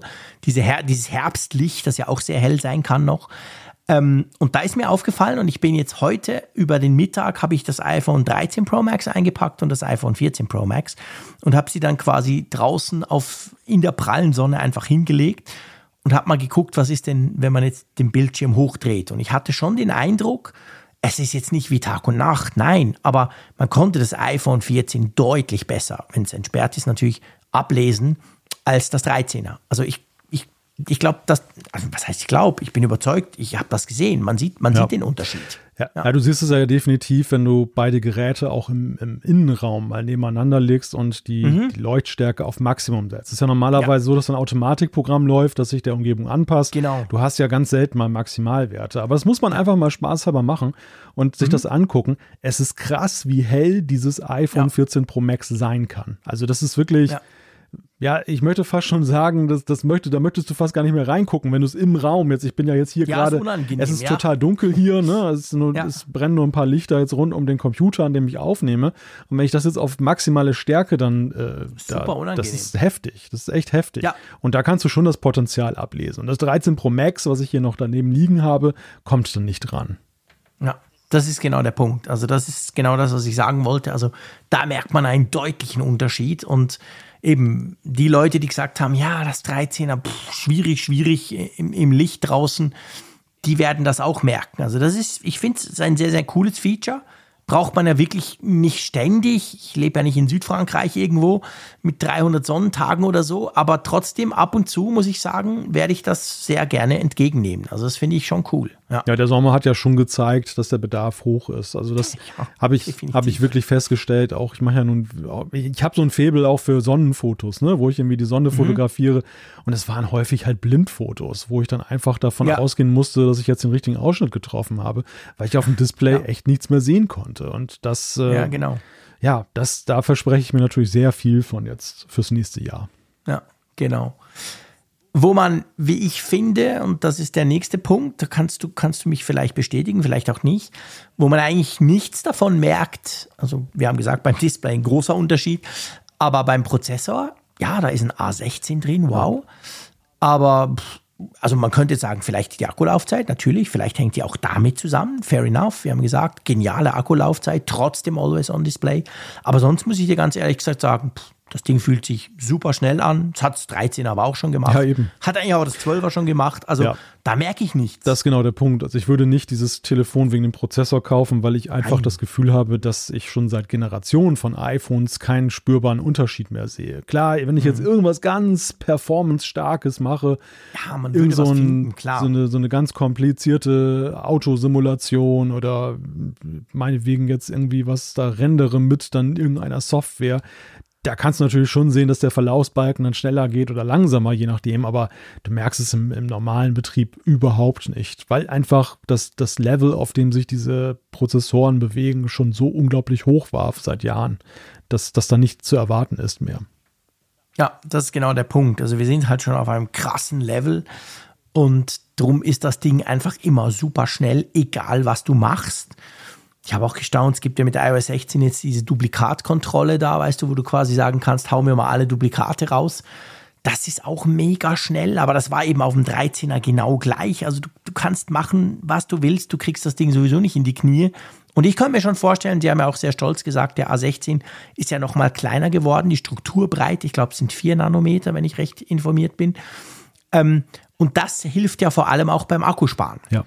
Und ich könnte mir schon, also ich bin eigentlich ziemlich sicher, dass wahrscheinlich dieser krasse Akku neben natürlich den neuen Display-Geschichten, Display-Controller und so weiter, wahrscheinlich macht eben der Prozessor da auch noch, spielt er da auch noch rein, dass wir so eine tolle Akkulaufzeit haben. Also wahrscheinlich das vor allem und weniger jetzt den Power, den ihr, wenn überhaupt, in ein paar Jahren mit iOS 20 vielleicht dann merken werdet. Ja, wenn du schlau bist als Hersteller, dann legst du den Fokus ja auch darauf. Dann guckst du ja, ja was wollen die Leute? Ja, die Leute wollen halt immer mehr noch Batterielaufzeit haben. Da, da sind sie längst noch nicht alle zufrieden. Ja. Wohingegen mhm. ja eben beim Thema Leistung, ja, da wirst du vielleicht irgendwelche Benchmark-Nerds jetzt abholen können, indem du da jetzt da genau. 50 Prozent drauflegst. Ja, genau. Aber ansonsten niemand. Und man muss ja eben auch sehen, welchen Preis zahlst du auch für weitere Effizienzsteigerung, also für weitere Powersteigerung. Mhm. Das geht natürlich ja auch dann zu Lasten der Batterie. Und was, was bringt das dann, wenn da keiner jetzt im ja. Daily Life dann da was von hat? Da, da sehen sie natürlich, da gucken sie natürlich ganz berechnet eben darauf, was haben wir für eine Zielgruppe oder Zielgruppen ja. und was ist denen wichtig und dann entscheiden sie entsprechend. Ja, ganz genau, das ist ganz genau der Punkt. Also, was ist dein Fazit nach einer Woche mit dem iPhone 14 Pro Max? Das wird jetzt nicht überraschend kommen, glaube ich, nachdem man das jetzt gehört hat. Aber ich bin, ich bin wirklich sehr angetan von diesem Telefon. Also das, ähm, es, es ist, finde ich, ein spürbar größerer Unterschied, definitiv ähm, im Vergleich von 12 auf 13. Das muss man wirklich ja. sagen. Überhaupt würde ich fast sagen, ist es einer der größten, eine der größten Veränderungen seit, seit Jahren jetzt alleine aufgrund ja. der Dynamic Island, Always On Display, das sind alles so für sich genommen Faktoren, wo man sagen kann, jo, hm, muss man das denn haben? Nein, muss man nicht, aber das ist vielleicht auch ein ganz wichtiger Punkt. Und es wird ja immer gefragt, warum muss man eigentlich Always On Display haben? Schönheit ist auch eine Funktion. Und das war immer schon mhm. beim, beim iPhone eben auch so ein Punkt, die Ästhetik und das Design und diese, diese Geschichten. Und da haben wir lange jetzt ja Phasen durchlebt, wo man sagen muss, es war vieles relativ gleichbleibend im Aussehen, wie das Display strukturiert war, oben mit der Notch und so weiter, mit der Einführung von Face ID, alles gleich geblieben die ganze Zeit. Mhm. Und jetzt haben wir tatsächlich mal wieder so einen Punkt erreicht, wo ja so einige, ja, ich nenne es mal Konstanten die letzten Jahre jetzt neu erdacht wurden und sich verändert ja. haben. Und das, das, das finde ich wirklich sehr spannend und, und halt, und das ist ja auch, glaube ich, bei uns beiden herausgekommen, eben auch nicht jetzt, es wird nicht geändert, weil man sagt, es muss mal anders aussehen, sondern man, es wird geändert, weil man gesehen hat, dass die Dinge, die nicht unbedingt schlecht waren, aber doch viel besser noch sein können, als sie es ja. waren. Sehe ich absolut genau gleich. Also für mich ist es tatsächlich auch, und das ist vielleicht dem einen oder anderen, der, der staunt dann, aber für mich ist tatsächlich auch die größte Veränderung eigentlich seit dem iPhone 10. Ja. Also wenn ich mir das so angucke, dann muss ich wirklich sagen, doch, diese Dinge, Always On, Dynamic Island, Kamera, einfach das Gesamtpaket, da hat sich sehr, sehr viel geändert. Also das iPhone 14 Pro fühlt sich irgendwie komplett anders an als das 13er, das 12er, das 11er. Also von dem her gesehen ein Riesenschritt und entsprechend happy bin ich damit. Ich finde es ein geniales Telefon. Ich habe es unglaublich gerne, nutze ich es jetzt. Und ähm, das macht natürlich das iPhone 13 Pro Max nicht schlechter, vor allem wenn man jetzt dann vielleicht Black Friday zum Beispiel gute Deals kriegt. Aber letztendlich muss man sagen, ja, es ist sehr teuer. Das ist auch ein Punkt. Ja. Wir hatten es ja schon diskutiert das stimmt, ja. nach unserer, äh, wo wir die Keynote analysiert haben. Das Ding ist super teuer, ist auch teurer geworden noch. Bei uns zwar nur 50 Franken, aber bei euch noch mehr. Das ist schon ein Punkt, völlig klar. Aber man kriegt, finde ich, sehr viel davon mit und ich war selber erstaunt. Ich war ja an der Keynote, ich hatte ein bisschen Hands-on-Time, aber ich war erstaunt, wenn man es dann eben wirklich mal zu sich nimmt, aufsetzt, sein ganzes Zeug drauf spielt, wie doch, wie doch unterschiedlich diese ganzen Dinge sind oder wie viel sich eben doch verändert hat. Das hat mich selber überrascht, aber ich bin, muss ich sagen, sehr happy damit. Naja, und wir lesen ja auch in diesen Tagen, dass ja diese, dass ja teilweise die Entwicklung wie die Dynamic Island auch möglicherweise nächstes Jahr schon beim iPhone 15 beim Standardmodell Einzug halten ja. Das sind alles Gerüchte, das wir wissen es ja nicht, aber ich halte es für vorstellbar. Also das ist so eine, eine grundlegende Absolut. Änderung wie bei der Notch und Face ID, ja. wo ich mir einfach vorstellen könnte, das durchzieht irgendwann die Linie. Und ähm, dann wird es ja auch eben in den günstigeren Preisregionen dann ankommen. Ja. Das glaube ich auch. Also erinnere dich mal beim iPhone 10, das war ja revolutionär neu anders. Und da war ja das Jahr drauf, kam ja schon das iPhone 10R. Und das war dann günstiger, hatte zwar nicht OLED, aber hatte auch Face ID, die ganze neue Technik. Also ich glaube, Apple ist, tut wahrscheinlich gut daran, dass sie auch diese Dynamic Island vor allem, dieses Feature, das halt das neue iPhone wirklich neu macht, auch, dass sie das relativ schnell dann auch auf die normalen und ein bisschen günstigere Modelle kriegen. Also das halte ich durchaus für wahrscheinlich, ja. ja. Gut. Jetzt, wenn ihr euch fragt, ja, Moment mal, jetzt habt ihr über die Premium Ultra mega teure Variante gesprochen, was denn mit den normalen Telefonen, also den iPhone 14 Versionen, da werden wir auch noch drüber sprechen, aber nicht heute, gell? Genau, da reservieren wir uns ein eigenes Thema für im Apfelfunk. Genau. Da werden wir ein andermal drüber sprechen. Aber das kommt natürlich definitiv. Und bevor wir jetzt äh, zu den kleinen Bildschirmen rüberspringen von den Apple Watches, gibt es noch eine aktuelle News. Da müssen wir nämlich noch kurz über Probleme sprechen. Wir hatten es ein bisschen ja schon angetönt. Wir haben gesagt, ja, Software ist noch nicht komplett, ähm, komplett super. Und das hat ja auch Apple inzwischen eingesehen, gell? Da gibt es nämlich ein ganz merkwürdiges Problem bei gewissen Social Media Apps. Ja, das klingt schon fast klein, weil es sind ja die größten Social Media Apps, bei denen das ja aufgetaucht ist. Snapchat. Instagram, Snapchat und TikTok. Genau. Bei denen wurde beobachtet, lustigerweise nicht bei allen Geräten, aber in einer bestimmten Zahl, wo dann auch Videos aufgetaucht sind, wo Leute dann eben riesige Probleme plötzlich mit den Kameras hatten. Die wollten dann mit der Fotofunktion in diesen Apps arbeiten. Erstmal wurde alles ganz unscharf und sah merkwürdig aus. Und dann fingen plötzlich dann die Kameras an, sehr merkwürdige Geräusche zu machen. Mhm. Ja, die haben so wirklich so, ge, so drrr, das hat getönt, wie wenn irgendwie die Bildstabilisierung durchdreht oder so. Und weißt du, was witzig ist? Das ist ganz lustig. Drum, drum kam ich mit Snapchat. Ich meine, ich bin ja 40 Jahre zu alt für Snapchat. Aber mit meinem Teenie-Sohn ähm, tue ich mir, wir schicken uns Snapchat ab und zu hin und her. Ganz lustig. Ich habe mir erklärt, wie das funktioniert. Es war natürlich cool, weil er das natürlich in der Schule viel braucht. Anyway, ähm, als ich das iPhone 14 Pro Max aufgesetzt hatte mit all meinen Apps drauf, da habe ich rumgespielt, hin und her und so. Und dann irgendwann habe ich Snapchat geöffnet. Und ich hatte genau das gleiche Problem. Erstens dachte ich, komisch, die Kamera sieht scheiße aus, völlig unscharf. Und dann habe ich gemerkt, boah, der tönt ja krass, der macht wirklich so. Aber es passierte bei mir genau ein einziges Mal. Ich konnte es seither nie mehr reproduzieren. Weder bei Instagram noch bei TikTok, da verstehe ich sowieso nicht, wie es funktioniert. Aber auch nicht bei Snapchat jetzt funktioniert's. Und es mhm. kam ja kein Update. Also jetzt geht bei mir alles. Aber beim allerersten Mal öffnen der Snapchat-App hatte ich das auch. Und das war also schon komisch, weil es war richtig laut. Hm. Und du hast das Gefühl gehabt, wow, meine Kamera zerlegt sich gerade. Das, das war ganz, ganz komisch. Aber viele haben das ja dauerhaft, gell? Viele haben das ja augenscheinlich dauerhaft. Ja, ich, ich rätsel auch so ein bisschen, wo das denn herkommt. Apple sagt ja, dass es ein Softwareproblem ist, das sie jetzt mhm. adressieren wollen mit einem Update. Es war ja auch erst die Frage, ist es denn wirklich ein Apple-Problem oder ist es schlichtweg ein Problem davon, dass die beiden oder die drei Apps, die genannt wurden, vielleicht irgendwas mit den Kameras machen, was nicht so mhm. Standardkonform ist. Ist es ja offenbar nicht, wenn Apple das jetzt selber da angeht als Update. Für mich scheint es ja. ja so ein bisschen so in dieser Übergabe zwischen den Kameras das Problem zu liegen. Ich glaube auch. Weil wenn man sich mal ja. anguckt, wenn man mit der Kamera-App heute arbeitet und äh, dann die drei Kameras da drin hat, Mittlerweile ist ja noch dann dieser Makro-Modus. Man sieht ja sehr viele Übergänge zwischen diesen Kameras, die fließend sind, für den Nutzer Absolut. oft gar nicht so deutlich sichtbar, wo aber unglaublich viel Abstimmungsarbeit dann in der Software dahinter steckt, dass das eben so ein, ja, sag mal, so, so, so eine seamless Experience dann ist für den Nutzer. Ja.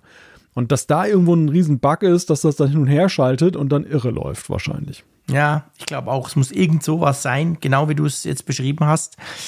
Und ja, also da hat Apple wirklich gesagt, da kommt ein Update und zwar, sie haben es, das ist sehr untypisch für Apple, auf nächste Woche versprochen, gell? Ja, ziemlich konkret. Gut, ich meine, es ist natürlich, ja. Apple fällt das insofern ja ein bisschen auf die Füße, weil es sind ja nicht jetzt irgendwelche kleinen Apps, in denen das ja, jetzt entdeckt wurde. Gut, super peinlich. Sondern man sollte ja eigentlich davon ausgehen, dass das sowas in den Testphasen, dass man die größten Apps dann ausprobiert hat. Wir wissen jetzt natürlich nicht, quantitativ, wie oft tritt dieses Problem auf und ähm, ja. Welche besonderen Bedingungen müssen vielleicht auch noch gegeben sein, damit es auftaucht. Vielleicht konnten sie es auch nicht reproduzieren oder eben simulieren in ihren Tests, die sie gemacht haben. Aber es ist zumindest diese Diskussion wurde halt geführt. Testet Apple ja. eigentlich auch die wichtigsten Apps dann einmal mit den neuen Geräten? Das hat man wirklich das Gefühl, ganz genau der Punkt. Also Klar, ich meine, das ist ein super GAU, sorry, das, das geht gar nicht. Also das iPhone, was sich als absolutes Kameratool etabliert hat und gleichzeitig ist ja auch so, das merkt ihr ja auch bei Instagram, bei überall, also das sind ja meistens iPhones. Diese Creators, die nutzen eben auch iPhones. Und wenn genau diese Apps quasi nicht richtig funktionieren, dann kann ich mir schon vorstellen, dass die Programmierer die ein oder andere Nachtschicht einlegen müssen, damit das möglichst schnell gefixt wird. Aber wir sehen, wir, aber es ist nicht, aber wir sehen ja diesmal tatsächlich sowieso relativ viel an der Update-Front, oder? ja, absolut. Also Ging es dir auch so, dass du beim Aufsetzen ein Update einspielen musstest? Ja, mal so, mal so. Bei dem einen Gerät hat das sofort dann aufgepoppt. Und bei dem mhm. anderen Gerät, das ich dann aber auch ein, zwei Tage später aufgesetzt habe, da taucht es dann nicht mehr auf. Da konnte man das nur über die, über die Einstellungen Witzig. dann sozusagen finden und ja. suchen. Es hieß auch beim ersten Gerät noch 16.0.1 und genau. trotz der gleichen Release Notes hieß es dann Tage später nur noch 16.0 in der Anzeige in den Einstellungen. Ja, witzig, siehst du? Weil bei mir ist das 16.0.1 sofort ähm, aufgepoppt, beim, beim, quasi als ja, ich gesagt habe, spiel alles vom alten iPhone rüber. Bei einem Gerät auch bei mir. Das war genauso, wie du es beschreibst. Ja. Und äh, ja, und diese Release Notes, die, die äh, zeigen ja auf, dass es ja augenscheinlich Aktivierungsprobleme gab. Also dass zum Beispiel ja. mit FaceTime und iMessage da wohl in der 16.0 Fassung, die auf den neuen iPhones war, da irgendwelche ja, Probleme aufgetaucht sind, dass du nicht senden und empfangen konntest und, und dass deshalb dann dieses Update notwendig ist. Ja.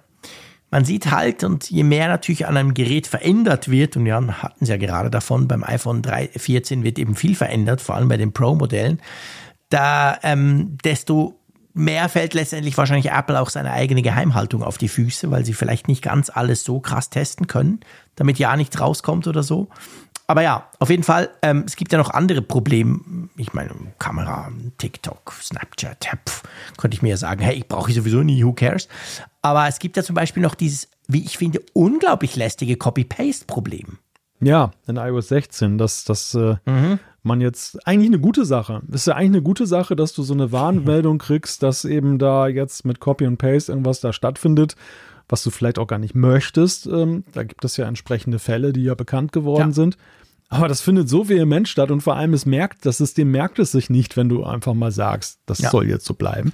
Das also wenn du zum Beispiel aus äh, WhatsApp etwas zu Twitter pastest oder umgekehrt, ja egal, dann sagt dir das System, hey Achtung, du hast, sagt dir auch, woher es kommt quasi. Und dann sagst du, ja, ist okay, will ich. Und dann kommt es das nächste Mal eben genau wieder und unter Umständen die ganze Zeit wieder. Und das kann dann schon recht lästig sein, ja. Wird auch behoben, oder? Das wird auch behoben, ja, ja. Also es, ist, es sind ziemlich viele Bugfixes da gerade. Das ist ein der Windows Vista-Effekt. Ja. Also ich hatte da so ein bisschen den Eindruck, hey Freunde, ja, eine gut, du hast gesagt, eine gute Idee grundsätzlich, bin ich absolut dafür. Aber ohne dahinter gelagerte Intelligenz, die merkt, okay, der Frick, ich habe ihn jetzt einmal gewarnt, er macht das offensichtlich ab und zu, dass er da von da nach da und so. Ohne das wird es dann eben mühsam. Das war ja bei Vista auch so. Grundsätzlich tolle Idee, das mit dem Administratorenmodus den einzuschränken. Aber du kannst halt nicht mehr damit arbeiten und zwar super mühsam. Mhm. Ja, und was man generell sagen muss, ich meine, das ist, das ist jetzt auch nicht ohne Präzedenzfall, aber diese, diese Hardware-Release-Phasen sind für einen Hersteller auch, glaube ich, immer eine ziemlich kitzlige Geschichte. Dieses ja, so. Knappe Nummer. Weil sie, müssen ja auch, das, das sehen wir jetzt ja auch, die, die 16.0 Version, die auf den neuen iPhones drauf ist, zumindest den ersten, die ausgeliefert wurden, ist ja von der Bildnummer eine frühere als die tatsächlich veröffentlichte, die dann Montag Stimmt. kam. Das, das geht halt ja auch nicht anders. Ich meine, man muss ja auch den Vorlauf sehen, diese Geräte dann, wenn sie fertig gemacht werden und werden auf den Weg gebracht. Das, das ist ohnehin ein Kunststück, dass sie das hinkriegen. Ja. Und ja, und dann hast du halt relativ schnell diese Startprobleme und diese Startprobleme willst du ja gerade in dieser ersten Phase, wo alle noch ganz genau hingucken und sich jetzt fragen, wie sind denn diese Geräte? Andere machen ihre Kaufentscheidung davon abhängig. ist das mhm. natürlich eine Phase, wo du richtig ins Rotieren kommst als Hersteller, möglichst schnell diese Probleme aus der Welt zu schaffen. Also ich, ich würde mich auch nicht wundern, wenn die 16.1 jetzt wirklich ganz fix rauskommt. Das, du sagtest ja, ja nächste Woche und dass, dass dann viele dieser Themen, die wir jetzt angesprochen haben, schon da sich ändern. Absolut. Ja, es könnte absolut gut sein.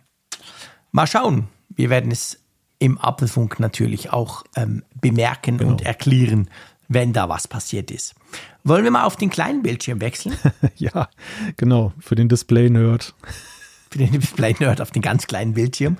Beziehungsweise zuerst auf den nicht ganz so kleinen Bildschirm, nämlich die Apple Watch Series 8. Die haben wir beide auch im Apfelfunk-Test quasi, nutzen sie jetzt auch seit einer knappen Woche. Und ähm, das Krasse finde ich ja eigentlich, man könnte es, ich habe mir, hab mir lange überlegt, wie willst du diesen Test beginnen quasi. Wir diskutieren es ja dann zusammen. Ja. Und eigentlich ist es ja so, du hast eigentlich bei der Apple Watch 8 genau zwei neue Funktionen. Die eine Funktion kann nur die Hälfte der Bevölkerung nutzen und die andere Funktion will gar niemand aus der Bevölkerung nutzen. Genau, die will niemand jemand sehen. Die will niemand jemand sehen, genau. Und das allein gibt so ein bisschen die Richtung vor vom Test, oder? Oder bin ich zu negativ eingestiegen? Nein, das ist tatsächlich die große Herausforderung beim Test, aber letzten Endes, letzten Endes auch beim Kauf dieser, diese, dieser Apple Watch, dass du, ja, je nachdem von wo du kommst, dir die Frage stellen musst, ähm, bezahlst du jetzt für unsichtbare Funktionen oder für etwas, das du nicht im Alltag jetzt wirklich merkst erstmal. Was dir aber natürlich nutzen kann auf Strecke. Aber das ist in der Tat, das ist, es ist die Apple Watch der unsichtbaren Features. Ja, das ist tatsächlich so, genau. Fangen wir mal an mit der Crash Detection. Die Crash Detection hat neue Sensoren, damit man das merkt. By the way, das iPhone auch das neue. Wenn du in einen schweren, wir reden nicht davon, wenn ich einen Pfosten umfahre beim Einparken, sondern wenn du in einen richtigen bösen Autounfall verwickelt bist, dann merkt die Uhr das, fragt nach, hey Achtung, ich habe einen Autounfall bemerkt, ähm, soll ich den Notruf rufen und wenn du dann findest, du ist alles easy peasy, steige da aus, dann kannst du das deaktivieren. Wenn du eben nicht reagierst, dann wird der Notruf gerufen. Also so ein bisschen wie die Sturzerkennung, die das ja auch so macht, nur halt eben in Bezug auf Autounfall. Und das ist die, das Feature, wo ich gesagt habe, das will niemand von uns nutzen. Ja. Andererseits muss man fairerweise natürlich sagen, du hast dem Ganzen auch so ein bisschen Lebensversicherung gesagt in deinem Video, glaube ich. Mhm. Das passt schon nicht schlecht. Also ich meine, da sage ich ja nicht Nein bei so einer Funktion, oder? Definitiv nicht. Und sie, sie ist ja eben doch eben auch wertvoll, weil sie dir ein Gefühl vermittelt. Das ist ja schon bei den Gesundheitsfunktionen so, die deine Herzfunktion überprüfen und dich ja. auf äh, unsichtbare Probleme aufmerksam machen. Ich glaube, wir werden leider relativ schnell sehen, wie sinnvoll das ist, weil nämlich ja, schnell diese Fälle kommen werden, wo eben diese, diese Uhr oder ja, diese Funktion an sich, die ja Apple auch auf eine ganze Reihe von Geräten ausgerollt hat, eben Menschen dann wirklich rettet, weil auch gerade in solchen ja. Situationen Zeit ja das kritische Element ist.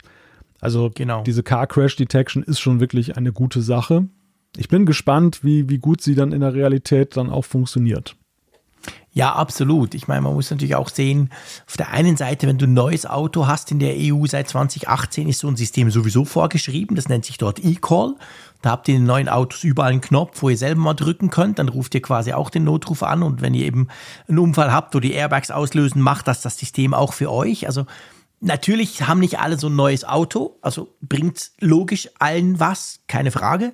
Wenn du halt schon so ein Auto hast, dann ist es quasi doppelt gemoppelt, aber es ist grundsätzlich auch okay. Aber in den USA, wo so ein System eben nicht vorgeschrieben ist und wo das je nach Autohersteller völlig unterschiedlich ist, kann ich mir vorstellen, und in vielen anderen Ländern auch, ist das natürlich wahrscheinlich noch mal ein bisschen wichtiger, oder? Ja, ja, klar. Gut, und dann kommen wir zu den neuen Temperatursensoren. Es hat nämlich zwei. Einen unten, also da, wo quasi die Uhr auf der Haut liegt, und dann einen oben. Und der Temperatursensor, muss ich sagen, da hatte ich viele Hoffnungen drin. Dachte, ja geil, hey, wenn ich Fieber habe, ich bin ja so ein heißblütiger Typ, manchmal merke ich das gar nicht, dann kann die Uhr sagen, geh mal ins Bett oder so. Aber ganz so einfach ist es nicht. Ja, mich hat ja auch bis zuletzt, also bis ich das Gerät in Augenschein nehmen konnte, die Hoffnung begleitet, dass es dann irgendwo so einen Wink gibt, dass man dem dann doch noch mehr entlocken kann. Ja. Aber genau. de facto ist im gegenwärtigen Zustand da keine Rede von. Der Temperatursensor erstmal, er spuckt nur Abweichungen aus. Also man kann zum Beispiel auch jetzt, man macht fünf Tage äh, die sogenannte Baseline erstmal ermitteln deiner Temperaturen Und dann kannst du zum Beispiel auch fürs Schlaftracking, das betrifft dann ja nicht nur dann eben dann, dann Frauen, kannst mhm. du dann eben das auch einbringen lassen, dass da eben geguckt wird, ob da irgendwelche Abweichungen damit reinspielen. Aber alles sehr abstrakt. Und das, und das, mhm. das andere Thema ist halt dieses Zyklus-Tracking, das damit ja ermöglicht genau. wird. Genau, das natürlich dadurch wirklich ermöglicht wird automatisch. Es gibt ja schon, du kannst das, deinen eigenen Zyklus auch schon tracken in der App, aber das ist natürlich nicht so, dass der das quasi groß überprüft. Das kann er jetzt eben dadurch.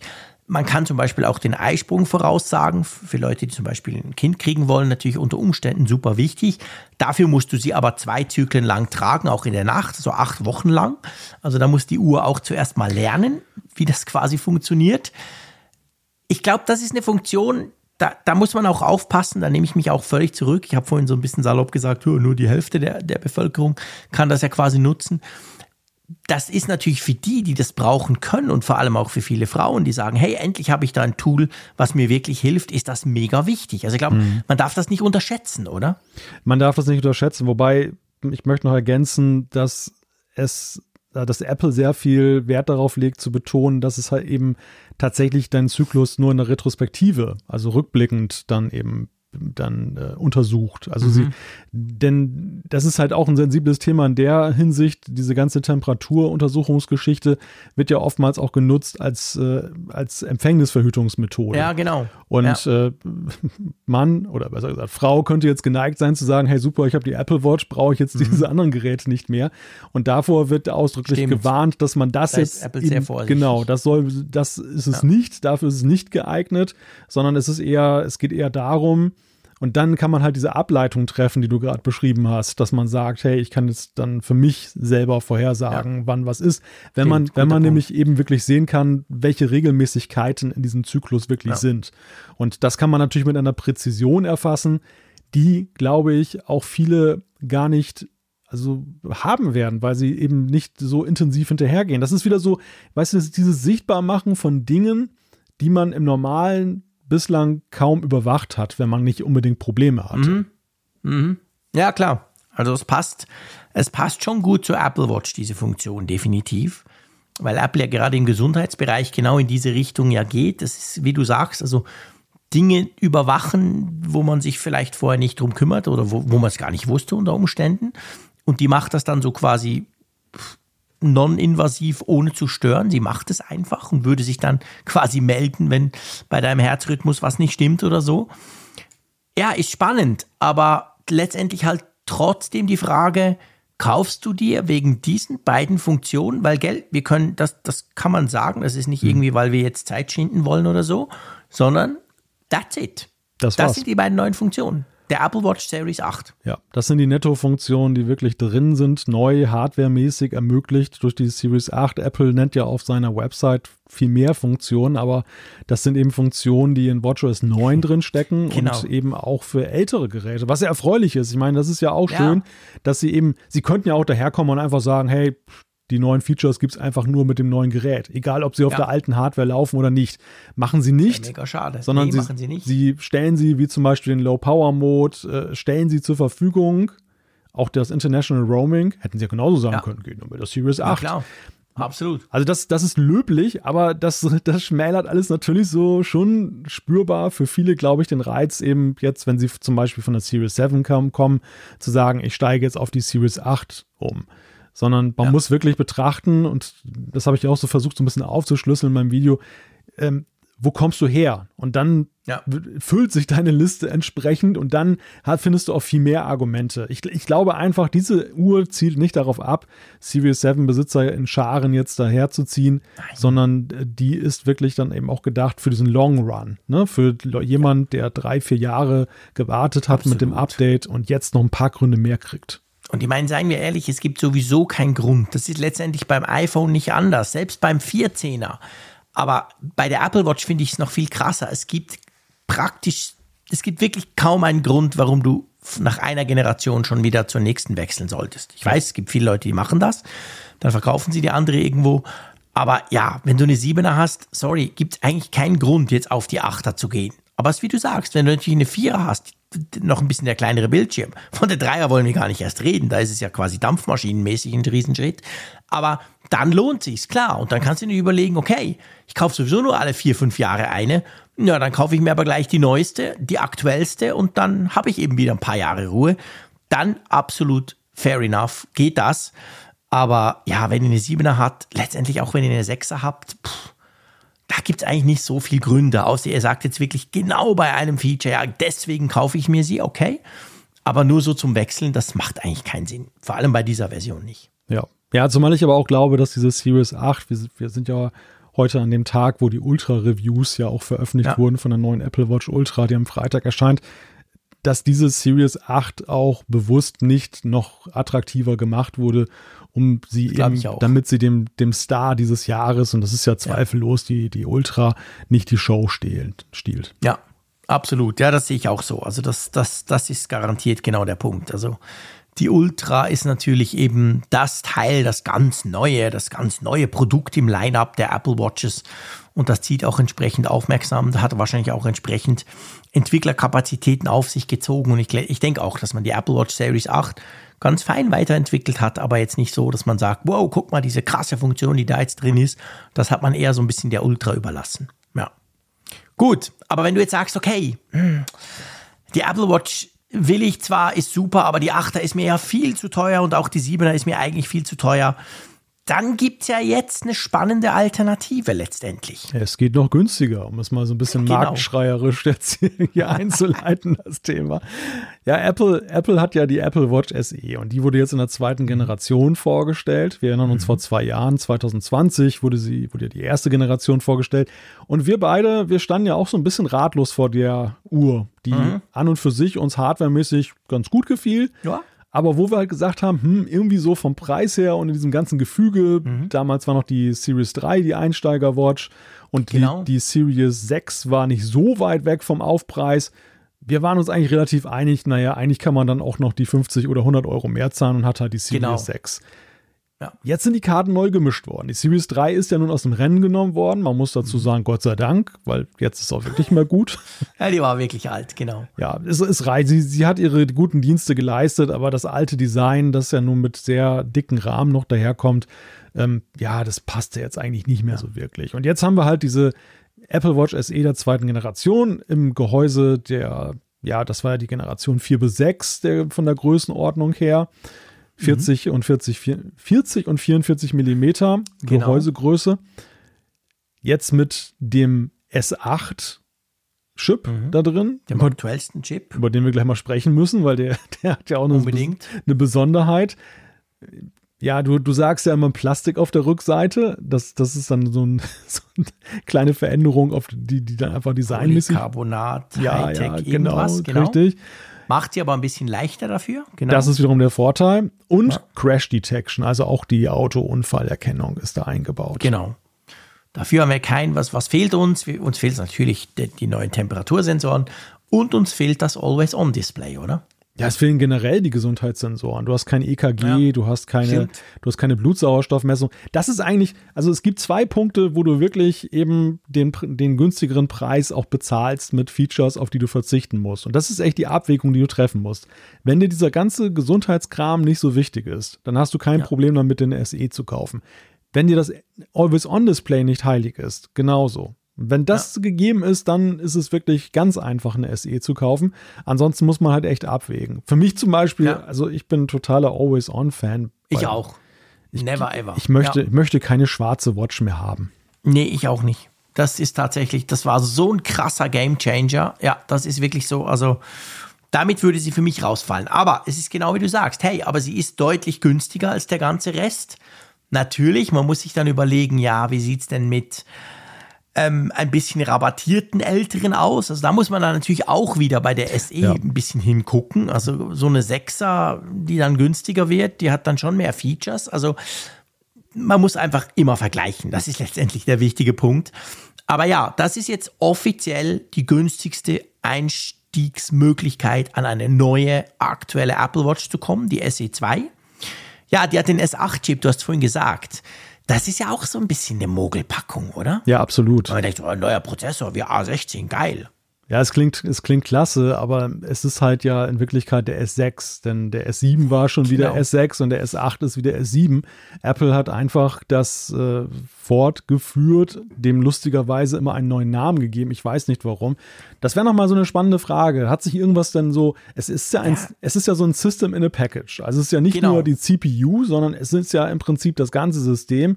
Und das wirft die Frage auf, ob sich an diesem System um der CPU vielleicht irgendwas ich, geändert hat. Ich glaube eben, ich habe irgendwo gelesen, ich weiß nicht mehr, ob es bei anderen Tech war oder so, ähm, dadurch, dass das genau so ist, das ist ja eben nicht nur der Prozessor, sondern es ist ganz viel, sind, glaube ich, auch gewisse Sensoren dort drin.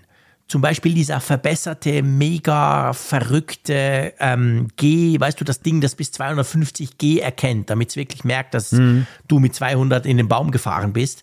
Und das gehört dort auch dazu. Ah, okay. Wenn du es natürlich so anguckst, kannst du sagen, ja, ist ein neuer Prozessor.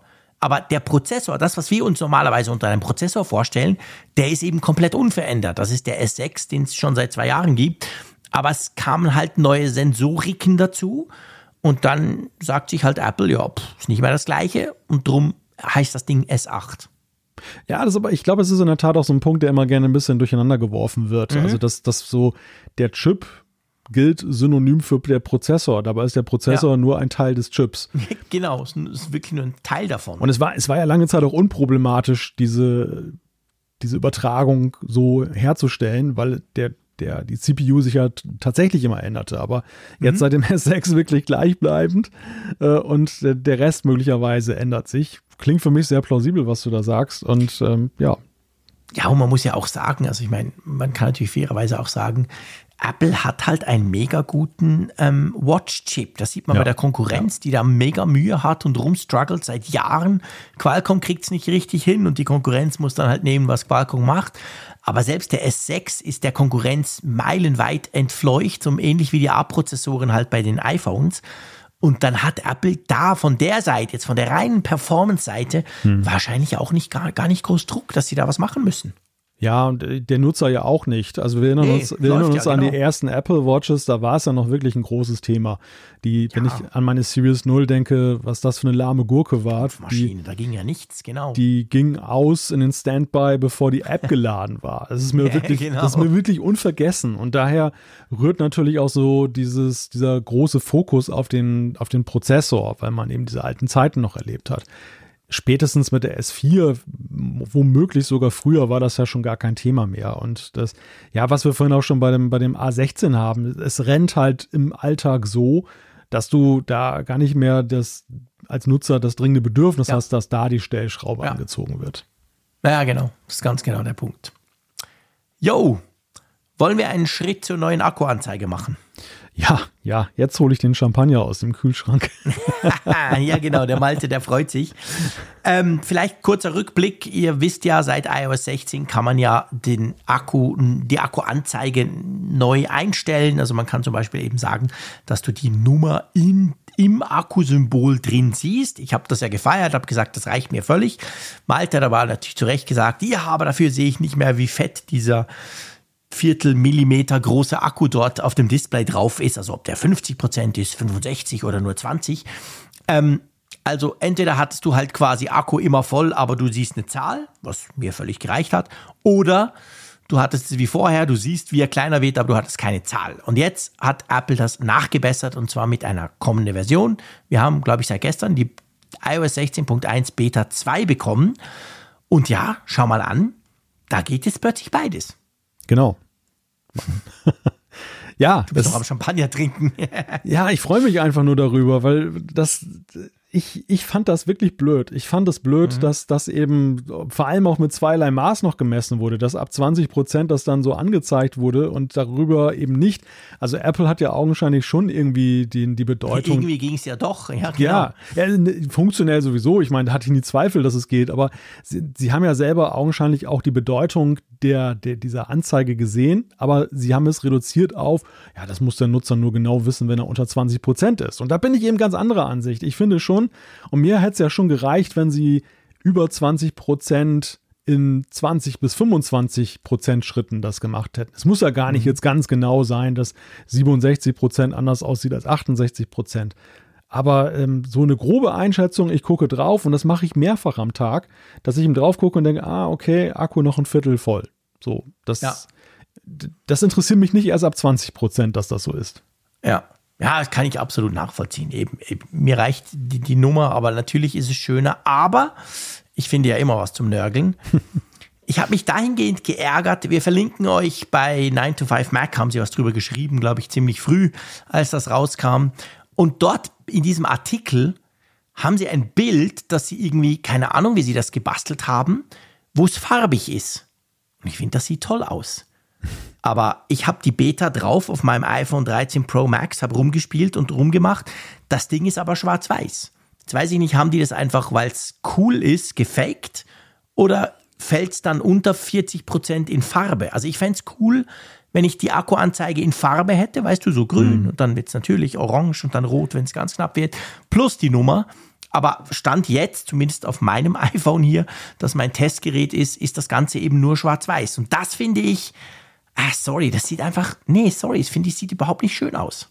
Hast du das Stromkabel auch schon mal reingesteckt? Weil da oben bei diesem Bild ist ja da auch dieser Blitz zu sehen des Aufladens.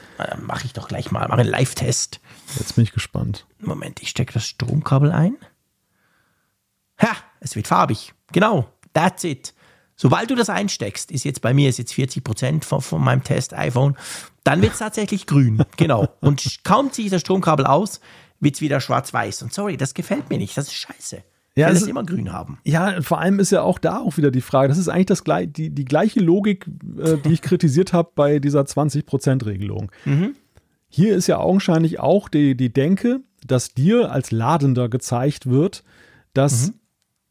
Wenn es grün ist, kannst du es bedenkenlos dann den Ladevorgang abbrechen. Wenn es rot ist, solltest du es noch dran lassen. Also, dass du dann mhm. so eine, Stuf eine Stufenbildung ja. hast.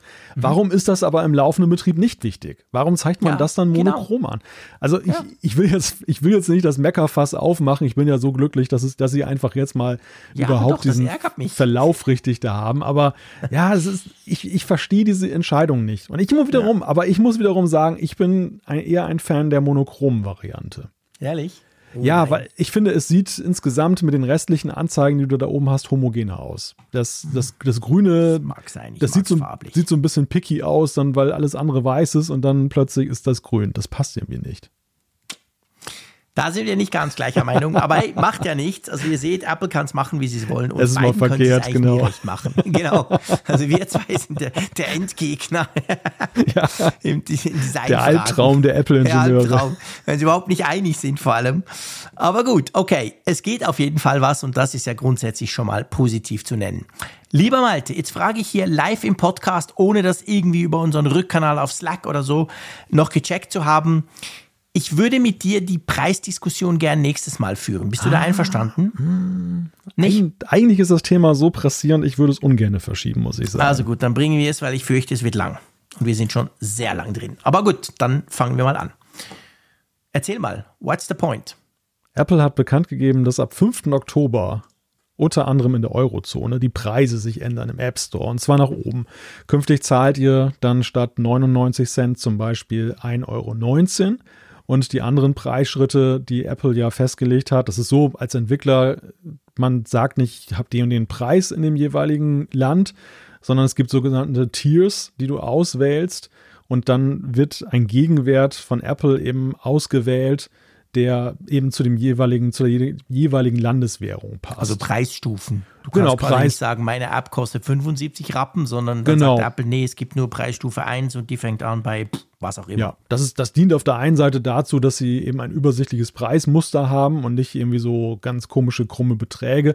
Aber auf der anderen Seite für die Entwickler ist es genauso gut, wenn sie international unterwegs sind. Du musst ja nicht Gedanken darüber machen, was der Yen gerade wert ist, sondern ja. du, du, kannst davon ausgehen, dass Apple seine Preisstufen immer mal wieder anpasst, wenn die Wechselkurse sich ändern mhm. und dass du dann ungefähr in dem Land dann halt einen adäquaten einen adäquaten Preis genau. hast, zu dem, den du zum Beispiel ja. in deinem Heimatland hast.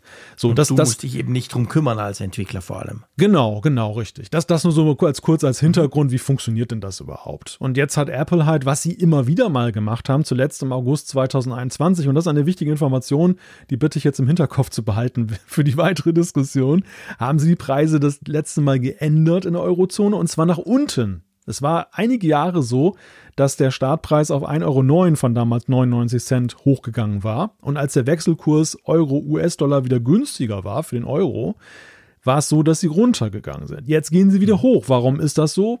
Man kann es sich denken, der Wechselkurs ist mal wieder, und der ist diesmal deutlich schlechter geworden für die Europäer, nämlich fast 1 zu 1 zum Dollar. So, mhm. das vorausgeschickt sind halt Ursache und Wirkung der ganzen Sache. Mhm. Und jetzt frage ich mich, nachdem du das so schön ähm, erklärt hast, warum hat das, vielleicht war das auch nur die Twitter-Bubble, das kann natürlich sein. Ja. Ich habe gefühlt Stunden damit verbracht, mit Leuten zu diskutieren über diese Geschichte, als das rauskam. Und habe mir dann so gedacht, okay, also ich meine, kann natürlich sein, der Geiz ist geil, Deutsche finden das blöd und der reiche Schweizer, dem ist das völlig schnuppe, zumal sich in der Schweiz nichts verändert hat. Also die Schweizer Preise haben sich nicht verändert im App Store. Aber ähm, warum hat das so Konfliktpotenzial? Meinst du, das hängt auch damit zusammen, dass wir uns ja jetzt gerade erst noch, beziehungsweise sind noch voll dran, uns über die Preise der iPhones zu empören? Und jetzt mhm. kommt Apple quasi um die Ecke und dann werden auch nochmal alle meine Apps plötzlich teurer, weil es gibt ja schon viele, die sich da massiv drüber aufregen. Ja, ich denke mal, dass die, die Gerätepreise sind ja nicht nur die iPhones. Apple hat ja zusammen mit den iPhones ja sehr viele, fast alle Geräte ja im Preis verändert und angepasst ja, genau. eben an die Wechselkursänderungen. Und das kam ja natürlich erwartungsgemäß sehr schlecht an.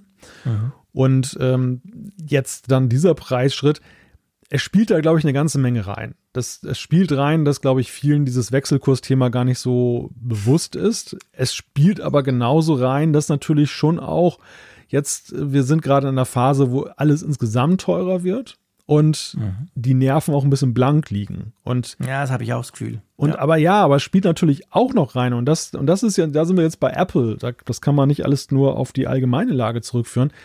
Dass natürlich gefragt wird, wer erhöht denn da Preise und aus welcher Position heraus erhöht er die Preise? Also sprich, du hast zum Beispiel die Bäcker, die jetzt, meine geliebten Bäcker, die die Preise erhöhen, weil sie schlichtweg jetzt deutlich höhere Energiepreise haben, die einfach ihre Produktionssituation. Also es ist eine existenzielle Frage bei denen, dass sie dann die mhm. Preise erhöhen, weil an, ansonsten sind sie weg vom Klar. Fenster. Bei Apple wiederum ist natürlich so, wir reden immer über Quartalzahlen, wir reden über Umsatz und Gewinn und wir wissen nun, Apple ist extrem erfolgreich, was Umsatz und Gewinn angeht. Das Verständnis, dass die die Preise jetzt um 20 Prozent erhöhen, damit sie bloß nicht auf den Wechselkursrisiken sitzen bleiben, ist natürlich ein ganz anderes, um es mal so ja, neutral ja, zu absolut. sagen. Ja, absolut. Ich meine, da, da, da kann ich, das kann ich auch nachvollziehen bei der Hardware. Bei den Apps ist es aber ja so, da ist ja ein anderer Mechanismus dahinter. Stell dir mal vor, der Schweizer Frick macht eine geile App und die kostet unverschämte 5 Franken, wird aber von vielen Leuten gekauft. Jetzt ist es ja so, die hat ja einen entsprechenden Europreis. Jetzt, weil aber der Euro in Bezug auf den Schweizer Franken zum Beispiel ja in den letzten Monaten massivst an Wert verloren hat. Für mich als Tourist geil, für mich als Exportierenden, also der, der Wechselkurs hat sich ja verändert. Jetzt will ich aber als Entwickler ja vielleicht nicht, dass meine App plötzlich günstiger wird in Euro.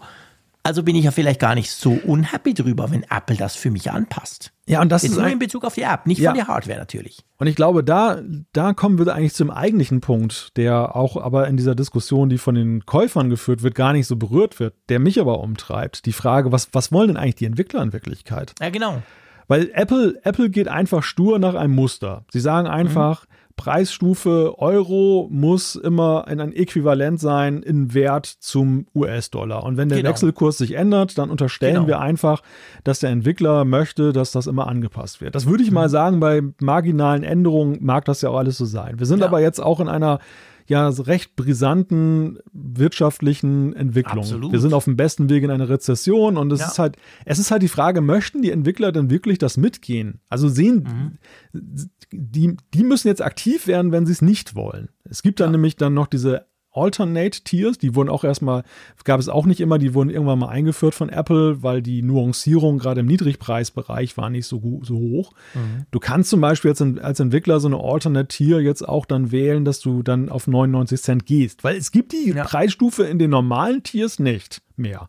Du, okay. musst, du musst jetzt mitgehen auf 1,19 oder auf 0 ja. Euro. Es gibt nichts dazwischen jetzt, ja. wenn, wenn es nicht das Alternate Tier gäbe. Ja. Und das ist so ein bisschen der Punkt. So. Also die, derjenige, Apple, der Dienstleister quasi, der Entwickler, der 30 Prozent oder weniger kriegt dafür, dass er eben diese Plattform bietet, entscheidet mhm. jetzt einfach mal, dass eben die Preise für Apps steigen. Und ja. dann ist die Frage, ist das wirklich im Interesse ja, der App-Entwickler? Das, das werden wir vielleicht rausfinden, vielleicht nicht, vielleicht werden wir es hören, vielleicht werden wir drüber lesen, ja genau. Ja, das ist natürlich ein Punkt, klar. Ich meine, es ist eine, eine nicht normale Situation wie, wie sonst, wenn die Wechselkurse schwanken. Ich meine, das, was du vorhin gesagt hast, fand ich ja schon noch spannend, weil das ging mir auch beim Lesen der Diskussion, die wir da hatten, auch auf Twitter und auf anderen sozialen Medien, ging mir das schon so durch den Kopf. Es gibt ja wenig Gelegenheit, wo der kleine Schweizer dem Deutschen etwas voraus hat. Aber was mir aufgefallen ist, ist schon das, wie lange habt ihr den Euro? 20 Jahre oder mindestens? Noch länger wahrscheinlich. Was war ja. das? 2000? Irgend sowas. 2001, 2002 irgendwie so, okay. glaube ich. Ich genau, muss das gleich mal nachgucken. Ja. Genau. Und das heißt natürlich, eigentlich, zumindest wenn du dich in Europa bewegst, wenn du jetzt nicht ständig so ein Globetrotter bist, dann hast du ja mit, mit Wechselkursen nicht mehr viel am Hut, so als Deutscher oder genau. auch als Franzose oder Italiener. Das ist ja in der Schweiz völlig anders. Ich meine, ja. bei uns hat sich ja eigentlich nichts geändert. Natürlich, ich brauche nicht mehr fünf Währungen, wenn ich ein bisschen Ferien mache, sondern nur eine. Und egal, wo ich hingehe, aber die brauche ich und die verändert sich ständig. Also im Januar buche ich jeweils meine Ferienwohnung in Holland und dann zahle ich was an und dann im Mai zahle ich den Rest. Und das kann durchaus unterschiedlich sein, mal besser, mal schlechter. Das sind wir uns völlig gewöhnt. Und ich hatte so den Eindruck, da gab es ein paar Quoten auch oder Voten, wo ich so dachte, pff, hey Freunde, ihr wisst wohl gar nicht mehr, was so Wechselkurse sind. Beziehungsweise man ist sich gewöhnt, dass sich das nicht groß verändert. Und jetzt sind wir halt schon in einer Phase, wo sich das krass verändert. Im Moment sehr negativ für den Euro, kann natürlich auch mal wieder umschlagen. Und ich glaube, das sind sich viele Leute vielleicht auch gar nicht mehr so bewusst, oder? Ja, sie sind sich nicht bewusst oder sie haben einfach ein anderes Selbstverständnis. Denn ja, mein, kann auch sein. Mein, ja, genau. ein, mein Eindruck ist einfach, äh, ich will das gar nicht als Arroganz eines Währungs- oder, oder Wirtschaftsraumes sehen, aber es ist natürlich schon so, je größer der Währungs- oder Wirtschaftsraum ist, desto ausgeprägter ist natürlich auch das Selbstverständnis, dass man das Maß der Dinge ist. Also ja, sprich, dass, dass sich die anderen anzupassen haben. ja, genau. Ja, es ist halt eine fremdartige Erfahrung, dass ein Konzern wie Apple die, äh, die Wirtschaftsverhältnisse in den USA zum globalen Maßstab macht, äh, mhm. um seine Preise in Europa entsprechend anzupassen. Ja. Und nicht, und nicht sagt, dass der Wirtschaftsraum Europa so eigenständig und so groß ist, dass dort eben die dortigen Bedingungen ähm, für eine eigene Bepreisung herangezogen ja, genau. werden. Wie es ja eben auch ja viele Multi- internationale und auch aus den USA stammende Konzerne ja durchaus machen. Also die, die mhm. Burgerbräter zum Beispiel nehmen ja nicht eben die US-Preise und setzen nee. sie eins zu eins um, sondern sie gucken in jedem Markt individuell, welche Preise kannst du da nehmen. Das siehst du ja auch genau. sehr krass, als ich mal in der Schweiz bei McDonalds war. Wow, was habe ich da bezahlt? Ne? Da hätte ich in, ja, Deutschland vier Menüs für gekriegt. Ja, klar. Also da kann mitnichten von Parität die Rede sein. Und das, nee. das, das hält Apple halt anders. Und das ist, glaube ich, in einem kleineren Land durchaus akzeptierter, weil man einfach sagt, okay, ne, das, das, mhm. das ist das Maß der Dinge und die, der Europäer wittert erstmal ein ja. ja reflexhaft ein Affront, dass das, das erstmal gemacht wird. Ja, genau. Das, das, ist, das, passt, das passt dort rein, ganz genau. Aber gleichwohl ist es natürlich, und da komme ich nochmal drauf zurück, ähm, es ist natürlich eben schon auch wirklich so ein Punkt, dass schon auch einige drauf äh, blicken, welcher, wer macht das da und welcher Notlage mhm. ist der Konzern? Ist das adäquat? Ich meine, das ist, das ja, ist, fast so, das ist fast so eine Frage, wie Engagement für, für Umweltschutz und, und Klimawandel und so weiter. Unternehmen werden natürlich daran gemessen, ob sie die aktuellen Lebensumstände und äh, ihr eigenes Wohlergehen in einen Einklang bringen. Und hier ja. ist es natürlich sehr einseitig so, dass Apple einfach sagt, unsere Absolut. Bilanz ist über allem und äh, unsere Bilanz darf nicht geschmälert werden durch diese Wechselkursrisiken, also setzen wir jetzt einfach mal knallhart hoch. Egal, ob es euch ja. schlecht geht, egal, ob ihr euch das leisten könnt, ist uns egal. Und warum machen sie das? Weil sie es können. Ich meine, im Ecosystem haben sie keinen Wettbewerb. Der Bäcker zum Beispiel muss ja abwägen zwischen seinen eigenen Problemen, wirtschaftlich zu arbeiten und gleichzeitig dem Wettbewerb, den er hat, durch den Bäcker nebenan, weil wenn der mhm. den, den Preis nicht auch mitgeht, dann hat er schon mal ein ja, Problem. Hat ein Problem, klar. Und das, ich meine, Apple geht da ein ziemliches Risiko gerade ein, weil wir, wir steuern genau ins Jahr 2023, das Jahr, wo der äh, Digital Markets Act und der mhm. Services Act dann in Kraft treten. Regelungen, die ja genau das unterstellen, eben dass, dass ja. Apple diese und andere. Apple beweist damit quasi, dass es ja. so ist ganz schwieriges Fahrwasser, würde ich sagen. Ne? Und das ähm, und diese Diskussion, also eigentlich bräuchten sie die jetzt nicht gerade nicht, würde ich mal jetzt so einfach sagen. Ja, ja, das ist tatsächlich so. Also das sind tatsächlich jetzt politisch gesehen für Apple sind das schwierige, schwierige Momente und sie liefern da natürlich Munition genau in die Richtung, was sie eigentlich nicht wollen. Ja. Aber ja, sie haben es getan. Es ist zu spät, beziehungsweise das wird Ihnen wahrscheinlich dann zumindest bei der Diskussion der Umsetzung von diesem Digital Marketing Act, wird Ihnen das wieder, äh, Markets Act, wird Ihnen das wieder auf die Füße fallen unter Umständen. Das sind naja, vielleicht ich, solche kleinen Dinge, die dann plötzlich ja, super und, wichtig werden. Und in letzter Konsequenz muss man halt auch sagen, und das ähm, sage ich in diesen Preisdiskussionen immer wieder, ich selber halte es auch so, wenn mir ein Preis nicht mehr angemessen erscheint, dann ist es mein demokratisches Recht als Konsument dann auch zu sagen, ich äh, kaufe einfach etwas nicht. Also ja, klar bin ich ein kleines Licht, nur weil Malte Kirchner jetzt kein iPhone in diesem Jahr kauft oder keine App mehr erwirbt, wird bei Apple jetzt nicht irgendwie ein Kurswechsel stattfinden. Aber wenn eine kritische Masse das auch so sieht und wenn es wirklich so ist, wie ja eben als einige empfinden, dass sie sagen, so geht es nicht, dann bewegt das natürlich sehr wohl etwas, weil ich denke schon, dass Absolut. eben auch drauf geguckt wird, nicht nur auf Wechselkurse, sondern eben letzten Endes auch wird der, der Preis, werden die Preisstufen von den Konsumenten angenommen? Sind das. Ja. Und da muss man einfach sagen, und ich meine, wir haben das gerade vor Augen mit den iPhones. Viele haben geschimpft darüber, wie teuer die sind. Und, und in den letzten Tagen gekauft habe ich in Social Media unglaublich viele Kartons von neuen Logisch. iPhones gesehen, wo Leute gesagt haben, jo, mein A13, mein, mein, mein, äh, mein ähm, iPhone 13 habe ich jetzt in Rente geschickt, mein 13 mhm. Pro und jetzt ja. habe ich das 14 Pro, wo ich dann denke, okay, das ist natürlich nicht gerade das Signal, was genau ausstrahlt, der dass der ja, Preis so hoch ist. Ja, klar. Das ist genau der, das, das ist die eine Seite, dieses, dieses etwas unlogische Gebaren zum Teil. Und das andere muss man natürlich knallhart sagen, jetzt bei Hardware gibt ja kein Menschenrecht auf ein iPhone. Weißt ja. du? Ja, also genau. natürlich, es gibt viele Leute, für die war völlig klar, ich kaufe mir alle Jahre ein neues iPhone, schön und gut, wenn sie sich leisten können. Es gibt aber auch viele von denen, die können sich jetzt plötzlich nicht mehr leisten, weil alles teurer wird und du natürlich überlegen musst, wo investierst du die 1400 Euro? Und auf der anderen Seite ist Apple zusätzlich dann noch teurer geworden. Und das ist zwar hart, aber letztendlich muss man sagen, ja, pff, dann kauft ihr halt kein iPhone. Weißt du? Also, ja, ja da, richtig. Ja, dann reicht halt nicht. Also, ja, und da, das spielt da auch, und da habe ich das Gefühl, diese Enttäuschung, von, mhm. die ich natürlich auch nachvollziehen kann, über diese, ich sage jetzt mal, geänderten Umstände, die explodiert dann halt auch zum Teil dann in den sozialen Medien, wo sich dann entzündet dran und man sagt, diese Idioten, jetzt kann ich mir plötzlich ein iPhone nicht mehr leisten.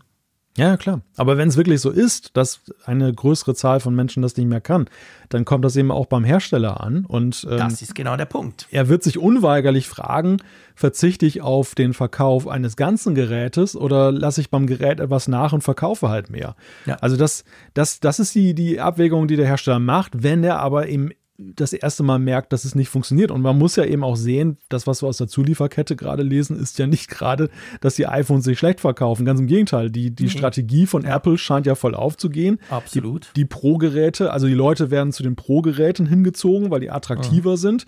Sie kaufen sie eben zumindest jetzt in der Anfangsphase unverändert stark. Ja. Womöglich sogar mehr noch als zuvor. Ja, und was, was soll dabei herauskommen, liebe Leute? Soll dabei rauskommen, dass Apple sagt, jo, jetzt senken wir die Preise, weil es ja so, so super läuft? Tut mir ja. leid, das wird leider nicht eher passieren. Weniger. Das ist genau der Punkt, das wird nicht passieren, ja. Gut, also gut, ich, ich bin froh, haben wir das Thema da noch reingebracht, definitiv. Ich, ich war nicht ganz sicher, wie deine Meinung ist und habe schon so ein ein Schweiz, äh, Geiz ist geil gegen reichen Schweizer ähm, Disput gefürchtet, aber das ist zum Glück nicht passiert. Alles bestens. Ich habe doch meine Schweizer lieb, das weißt du doch. Ja, ich habe natürlich die Deutschen auch lieb, das weißt du doch auch. Dich natürlich am liebsten. Aber ich staune halt manchmal, es ist wirklich so. Ich meine, das sind ja auch solche Diskussionen. An solchen Sachen merkt man es natürlich auch, halt auch unterschiedliche Sichtweisen letztendlich auch. Du hast vorhin vom, vom, mhm. vom Big Mac beziehungsweise vom Burgerbrater ges gesprochen bei uns in der Schweiz. Wir sind da natürlich, sage ich mal, auch ein bisschen abgehärtet bei gewissen Dingen. Plus, wir haben jetzt den merkwürdigen Fall, der wirklich selten passiert, dass Preiserhöhungen bei uns nicht passieren. Weder bei den Apps noch bei den Geräten und bei euch ganz krass. Also das ist schon im Moment eine merkwürdige Gemengelage, ja. Ja, das ist, ich glaube, was da mit reinspielt oder was in diese Diskussion, die wir erlebt haben, damit reingespielt hat, ist natürlich auch, dass es, ähm, ja immer schwierig ist, wenn man argumentiert, etwas erklärt, warum etwas ist, wenn man selber in der komfortablen Situation ist, ja, klar. Dass, dass es einen nicht betrifft. Und, das stimmt. Ja, das ist klar, das ist ein Problem. Und das ist natürlich, ich glaube, da spielte da auch so ein bisschen ja, mit das rein. nach Ärger. Ja, das ja, stimmt. ja, genau. klar, genau. Aber gut, schön haben wir darüber gesprochen, mein Freund, ohne dass wir uns ärgern mussten. Ähm, lass uns zur Umfrage der Woche kommen. Ich, ich, ich, ich sehe gerade, wir sind schon fast so auf Keynote-Folgen. Ja, Wahnsinn. Was ist denn hier los Krass. heute? Ja, man kann viel über iPhone sprechen, das ist cool. Aber lass uns trotzdem mal zu der Umfrage der Woche kommen. Einverstanden, also der von letzter Woche. Genau, wir haben euch die Frage gestellt, wie gefällt euch iOS 16? Und knapp 2000 Teilnehmer haben mitgemacht mit dem Ergebnis 49,1 Prozent sagen gut und 27,5 Prozent sagen sehr gut. Also wir sind dann schon fast bei 75 Prozent, die zumindest gut oder sehr gut sagen. Und da gibt es zwölf, die haben es noch nicht installiert, gell? Genau, 12,4 Prozent und Genau. Und ja, 9,7 Prozent sagen immerhin noch mittelmäßig. Also wirklich verschwindend gering der Krass. Anteil derer, die damit unzufrieden sind. Ja, ich bin völlig platt, hätte ich gar Ja. nicht erwartet. Also wir, wir haben diese iOS-Frage stellen wir ja jedes Jahr logischerweise. Und das war ja durchaus auch schon so, dass dann fast die Hälfte gesagt hat, ja, pff, okay. Und dann aber auch doch signifikant viele gesagt haben, gefällt mir nicht. Aber hier ist ja, ist ja Wahnsinn. 75 gut oder sehr gut und dann eben noch fast 10 mittelmäßig. Also ja, überragend eigentlich. Euch gefällt iOS 16 extrem gut, das kann man sicher sagen. Ja, eine sehr populäre Version, muss man Ja. wirklich feststellen. Ja, definitiv. Coole Sache. Wir haben natürlich eine neue Frage. Genau. Ja, wir greifen mal das Thema auf, die allgemeinen Bedingungen, die sich ja nun da aufgetan haben und die Frage, welche Konsequenzen hat das für euer Kaufverhalten? Und die Frage lautet, wirst du angesichts der erschwerten Bedingungen im Winter 2022-2023 weniger Geld für Apple-Produkte ausgeben? Dann gibt es ganz einfach nur die Möglichkeit ja, nein oder natürlich weiß ich noch nicht. Wobei man sagen muss, die, ersch drauf. die erschwerten Bedingungen könnt ihr euch aussuchen, welche das sind. Ne? Also die Frage ja, jetzt, ist, ja, das, das ist das Inflation, sind es Apples Preise, ist es, Krieg, dass die whatever. Ist es, genau, Klar. ist es, dass die Schweizer günstiger einkaufen und ihr nicht und ihr seid sauer deshalb, also das könnt ihr euch beliebig dann. Genau, da könnt ihr eigentlich alles reinpacken, was euch im Moment gerade nicht passt. Auch, dass der Apfelfunk zum Beispiel immer so wahnsinnig lang ist, jetzt plötzlich neuerdings. Das sind auch erschwerte Bedingungen. Da kommt ja, man ja auch gar nicht- Bedingungen. Man, man kommt ja gar nicht mehr dazu, Geräte zu kaufen, weil, ja, sagen, weil man genau. ständig Podcast hören Wenn muss. die immer zwei Stunden, zweieinhalb Stunden lang quatschen, da komme ich überhaupt nicht dazu, irgendwo bestellen zu klicken. That's the point. ja, ja, okay, gut. Das- heißt aber im Umkehrschluss, der Apfelfunk spart Geld, Ja, wenn du so willst, oder? Auch nicht Genau. schlecht. ja und, Auch es, ein neuer Claim. und es wird einem warm ums Herz ja, das weiß ich nicht. Ich hoffe es. Uns zwei auf jeden Fall. Bei uns hat es den Effekt definitiv. So, und weil wir ja ganz liebe sind, beziehungsweise ihr da draußen so krass gut seid, dass ihr uns immer wieder spannendes Feedback schickt, sage ich einfach, es ist völlig wurscht, wie spät es jetzt bei uns hier gerade ist und wie lang der Podcast schon geht, aber irgendein Feedback packen wir doch rein. Einverstanden? ja, das machen wir. Du Was hast die freie Auswahl, mein Freund. Ach, meine Güte. Dann, Völlig auf dem falschen Fuß erwischt. Ich merke ja, gerade, soll ich was machen? Ja, die erste Frage finde ich ganz gut. Da können, Ja, da können wir, glaube ich, mal was zu sagen. Das ist nämlich eine Frage für dich, drum lese ich sie vor. Einverstanden? Ja, gerne, sehr gerne. Der Ulrich schreibt, ich habe auf meinem MacBook Pro 16 mit M1 Max das neueste OS X 12.6 geladen, ganz neu. Seit dem Update crasht aber das Programm P-Touch Editor beim Öffnen eines bestehenden Files oder beim Anlegen eines neuen. Somit kann ich keine Etiketten mit dem Brother Labor Drucker P-Touch Cube mehr ausdrucken, ziemlich ärgerlich. Das ist nur die Vorgeschichte. Jetzt kommt die Frage. Wenn ein Programm crasht, und er sagt selber, dass das wahrscheinlich Malte beantworten kann, äh, erscheint ja ein Crash Report, der an Apple geschickt wird. Was geschieht eigentlich mit diesen Crash Reports? Bleiben die bei Apple oder werden die an die App-Entwickler weitergeleitet oder anders? Was kann ich als User dazu beitragen, dass Softwarefehler möglichst bald behoben werden? Finde ich eine geniale Frage. Stelle ich mich jedes, stelle ich mir jedes Mal auch, wenn dieses Ding kommt, dieses Fenster. Ich klicke natürlich immer, ja, ja, brav machen, aber what the hell, wo geht das eigentlich hin? Das geht an Apple, aber Apple stellt das dann den Entwicklern bereit. Also die Ah, echt? können das über die Entwicklungsumgebung, über Xcode, kannst du Einsicht nehmen. natürlich alles anonym. Also du hast keinerlei Informationen jetzt über den einzelnen Nutzer, dass jetzt das zum Beispiel von Ulrich kommt oder von dir oder okay. so. Das ist natürlich sichergestellt, dass du da nicht, nicht, dass ich immer über die Funkgeräte-App schimpfe, wenn sie mir abstürzt. nein, nein, nein, nein. Also du kriegst, du kriegst als Entwickler wichtige Informationen, wie zum Beispiel eben an welcher Stelle deine App ja. jetzt dann eben abgebrochen Und was für Gerät ist. genutzt wird oder so. Das genau, auch. was richtig, ja. was für ein Gerät genutzt wird. Also ich rufe das hier gerade mal auf und dann sehe mhm. ich hier, ich habe da so eine Ansicht, das ist ein sogenannten Organizer innerhalb von Xcode. Mhm. Und dann hast du da so eine Übersicht links, wo du halt siehst, ähm, bei welchen Geräten oder beziehungsweise bei wie vielen Geräten an einer bestimmten Stelle das da was abgestürzt okay. ist. Jetzt haben wir hier zum Beispiel eine Funktion, die lädt dann eine neue Folge von ähm, vom Apfelfunk mhm. in der, in der Funkgerät-App. Da gab es auf mhm. zehn Devices hier einen Crash. Und okay. dann kann ich genau sehen, den sogenannten Backtrace, da zeigt er mir an, die Funktion in meiner App, die den Crash ausgelöst hat. Ja super. Und dann habe ich dann noch weitere Informationen, die ich dazu abrufen kann. Ich kann dann zum Beispiel sehen, welche Version von der App ist das, auch ganz wichtig. Nicht, dass du feststellst, okay, das war Aha. ist eine, eine uralte Version. Stimmt, habe ich schon lange gefixt. ja, ja, genau. Und äh, die Leute müssen nochmal updaten. Du, du siehst halt auch, welche Geräte betroffen sind. Das ist manchmal interessant, so im Sinne von, ähm, welche iOS-Version ist da drauf. Mhm was für ein Gerät ist es. Sind es nur iPads? Ich habe zum Beispiel ja. mal Fehler gehabt, die passierten nur auf iPads, weil irgendeine Spezifika vom iPad dann betroffen war. Ja. Da kannst du dir dann einen Wolf suchen, wenn du mit dem iPhone versuchst, das zu reproduzieren. Also es ist, im ersten Schritt ist es erstmal gut für dich als Entwickler, dass du den Fehler überhaupt reproduzieren kannst, weil sonst mhm. suchst du. Ja, klar. So schön das ist, und es gibt viele Menschen da draußen, die sich sehr viel Mühe geben, dir Fehlerbeschreibungen zu geben, aber es ist immer eine andere Perspektive, ob du Nutzer oder Entwickler bist. Und der, der Nutzer kann nicht wissen, wo in der App der Fehler ist. Er kann natürlich nur beschreiben, wie die Symptome sind. Mhm. Aber für dich als Entwickler ist natürlich hochinteressant, wo, wo steckt der Wurm denn wirklich? Und manchmal ist es bemerkenswert, welche, welche Auslöser dafür verantwortlich sind, dass mhm. es irgendwo hakt. Ja, das glaube ich. Ja, und das ist halt letzten Endes die ganze Magie dieser ganzen Sache. Du kannst es also abrufen von Apple als Entwickler, du kannst es anzeigen lassen, alles anonym und dann kannst du damit deine App besser machen. Deshalb ist es immer toll, wenn Leute sagen, hey, den Fehler gebe ich an Apple weiter.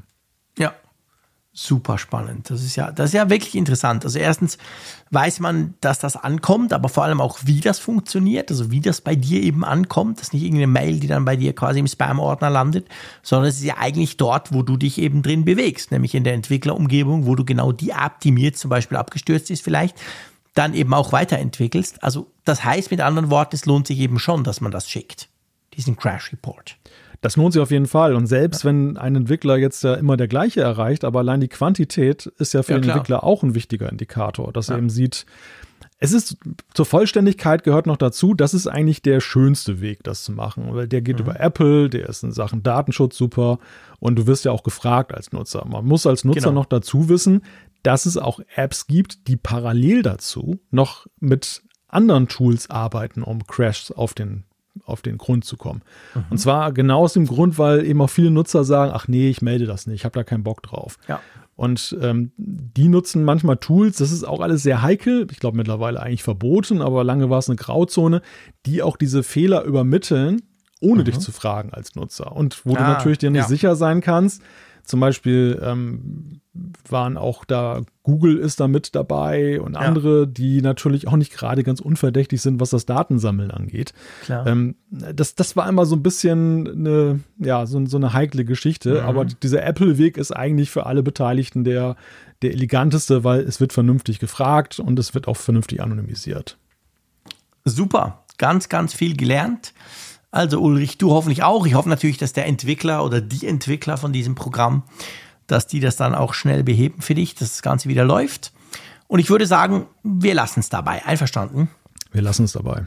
Wir lassen es dabei. Okay, hey, schöne Folge, mein Lieber. Das sollte man eigentlich nicht selber sagen, das sollte jeder da draußen uns schreiben, da freuen wir uns drüber. aber ja, ich hatte auf jeden Fall ein gutes Gefühl. Wir haben lang über das iPhone diskutiert, aber auch über die Uhren. Wir sind eigentlich so ein bisschen den Bildschirmen nachgegangen, bis hin zu Fehlermeldungen ganz am Schluss von euch da draußen. Dürft ihr uns natürlich auch immer gerne schicken. Wir freuen uns sehr über euer Feedback. Wir freuen uns generell über eure Kontaktaufnahme, auf welchem Kanal auch immer. Und ja, ich freue mich schon wieder auf die nächste Woche. Wie gesagt, vormerken, in nächster Woche am Freitag, also in zehn Tagen dann, ist ja dann wieder Apfelfunk am Hörer, aber da können wir in der nächsten Apfelfunk-Folge, in der Podcast-Folge auch nochmal darauf hinweisen. Jo, drum sage ich ganz einfach, Tschüss aus Bern. Ja, und ich danke nochmal, oder wir danken an dieser Stelle nochmal Ferchau dafür, dass sie diese Folge des Podcasts unterstützt haben. Den Link findet ihr auf, den, auf apfelfunk.com beziehungsweise in den Show Notes. Und ansonsten, ja, Jean-Claude hat mich gefreut. Bis nächste Woche. Tschüss von der Nordsee.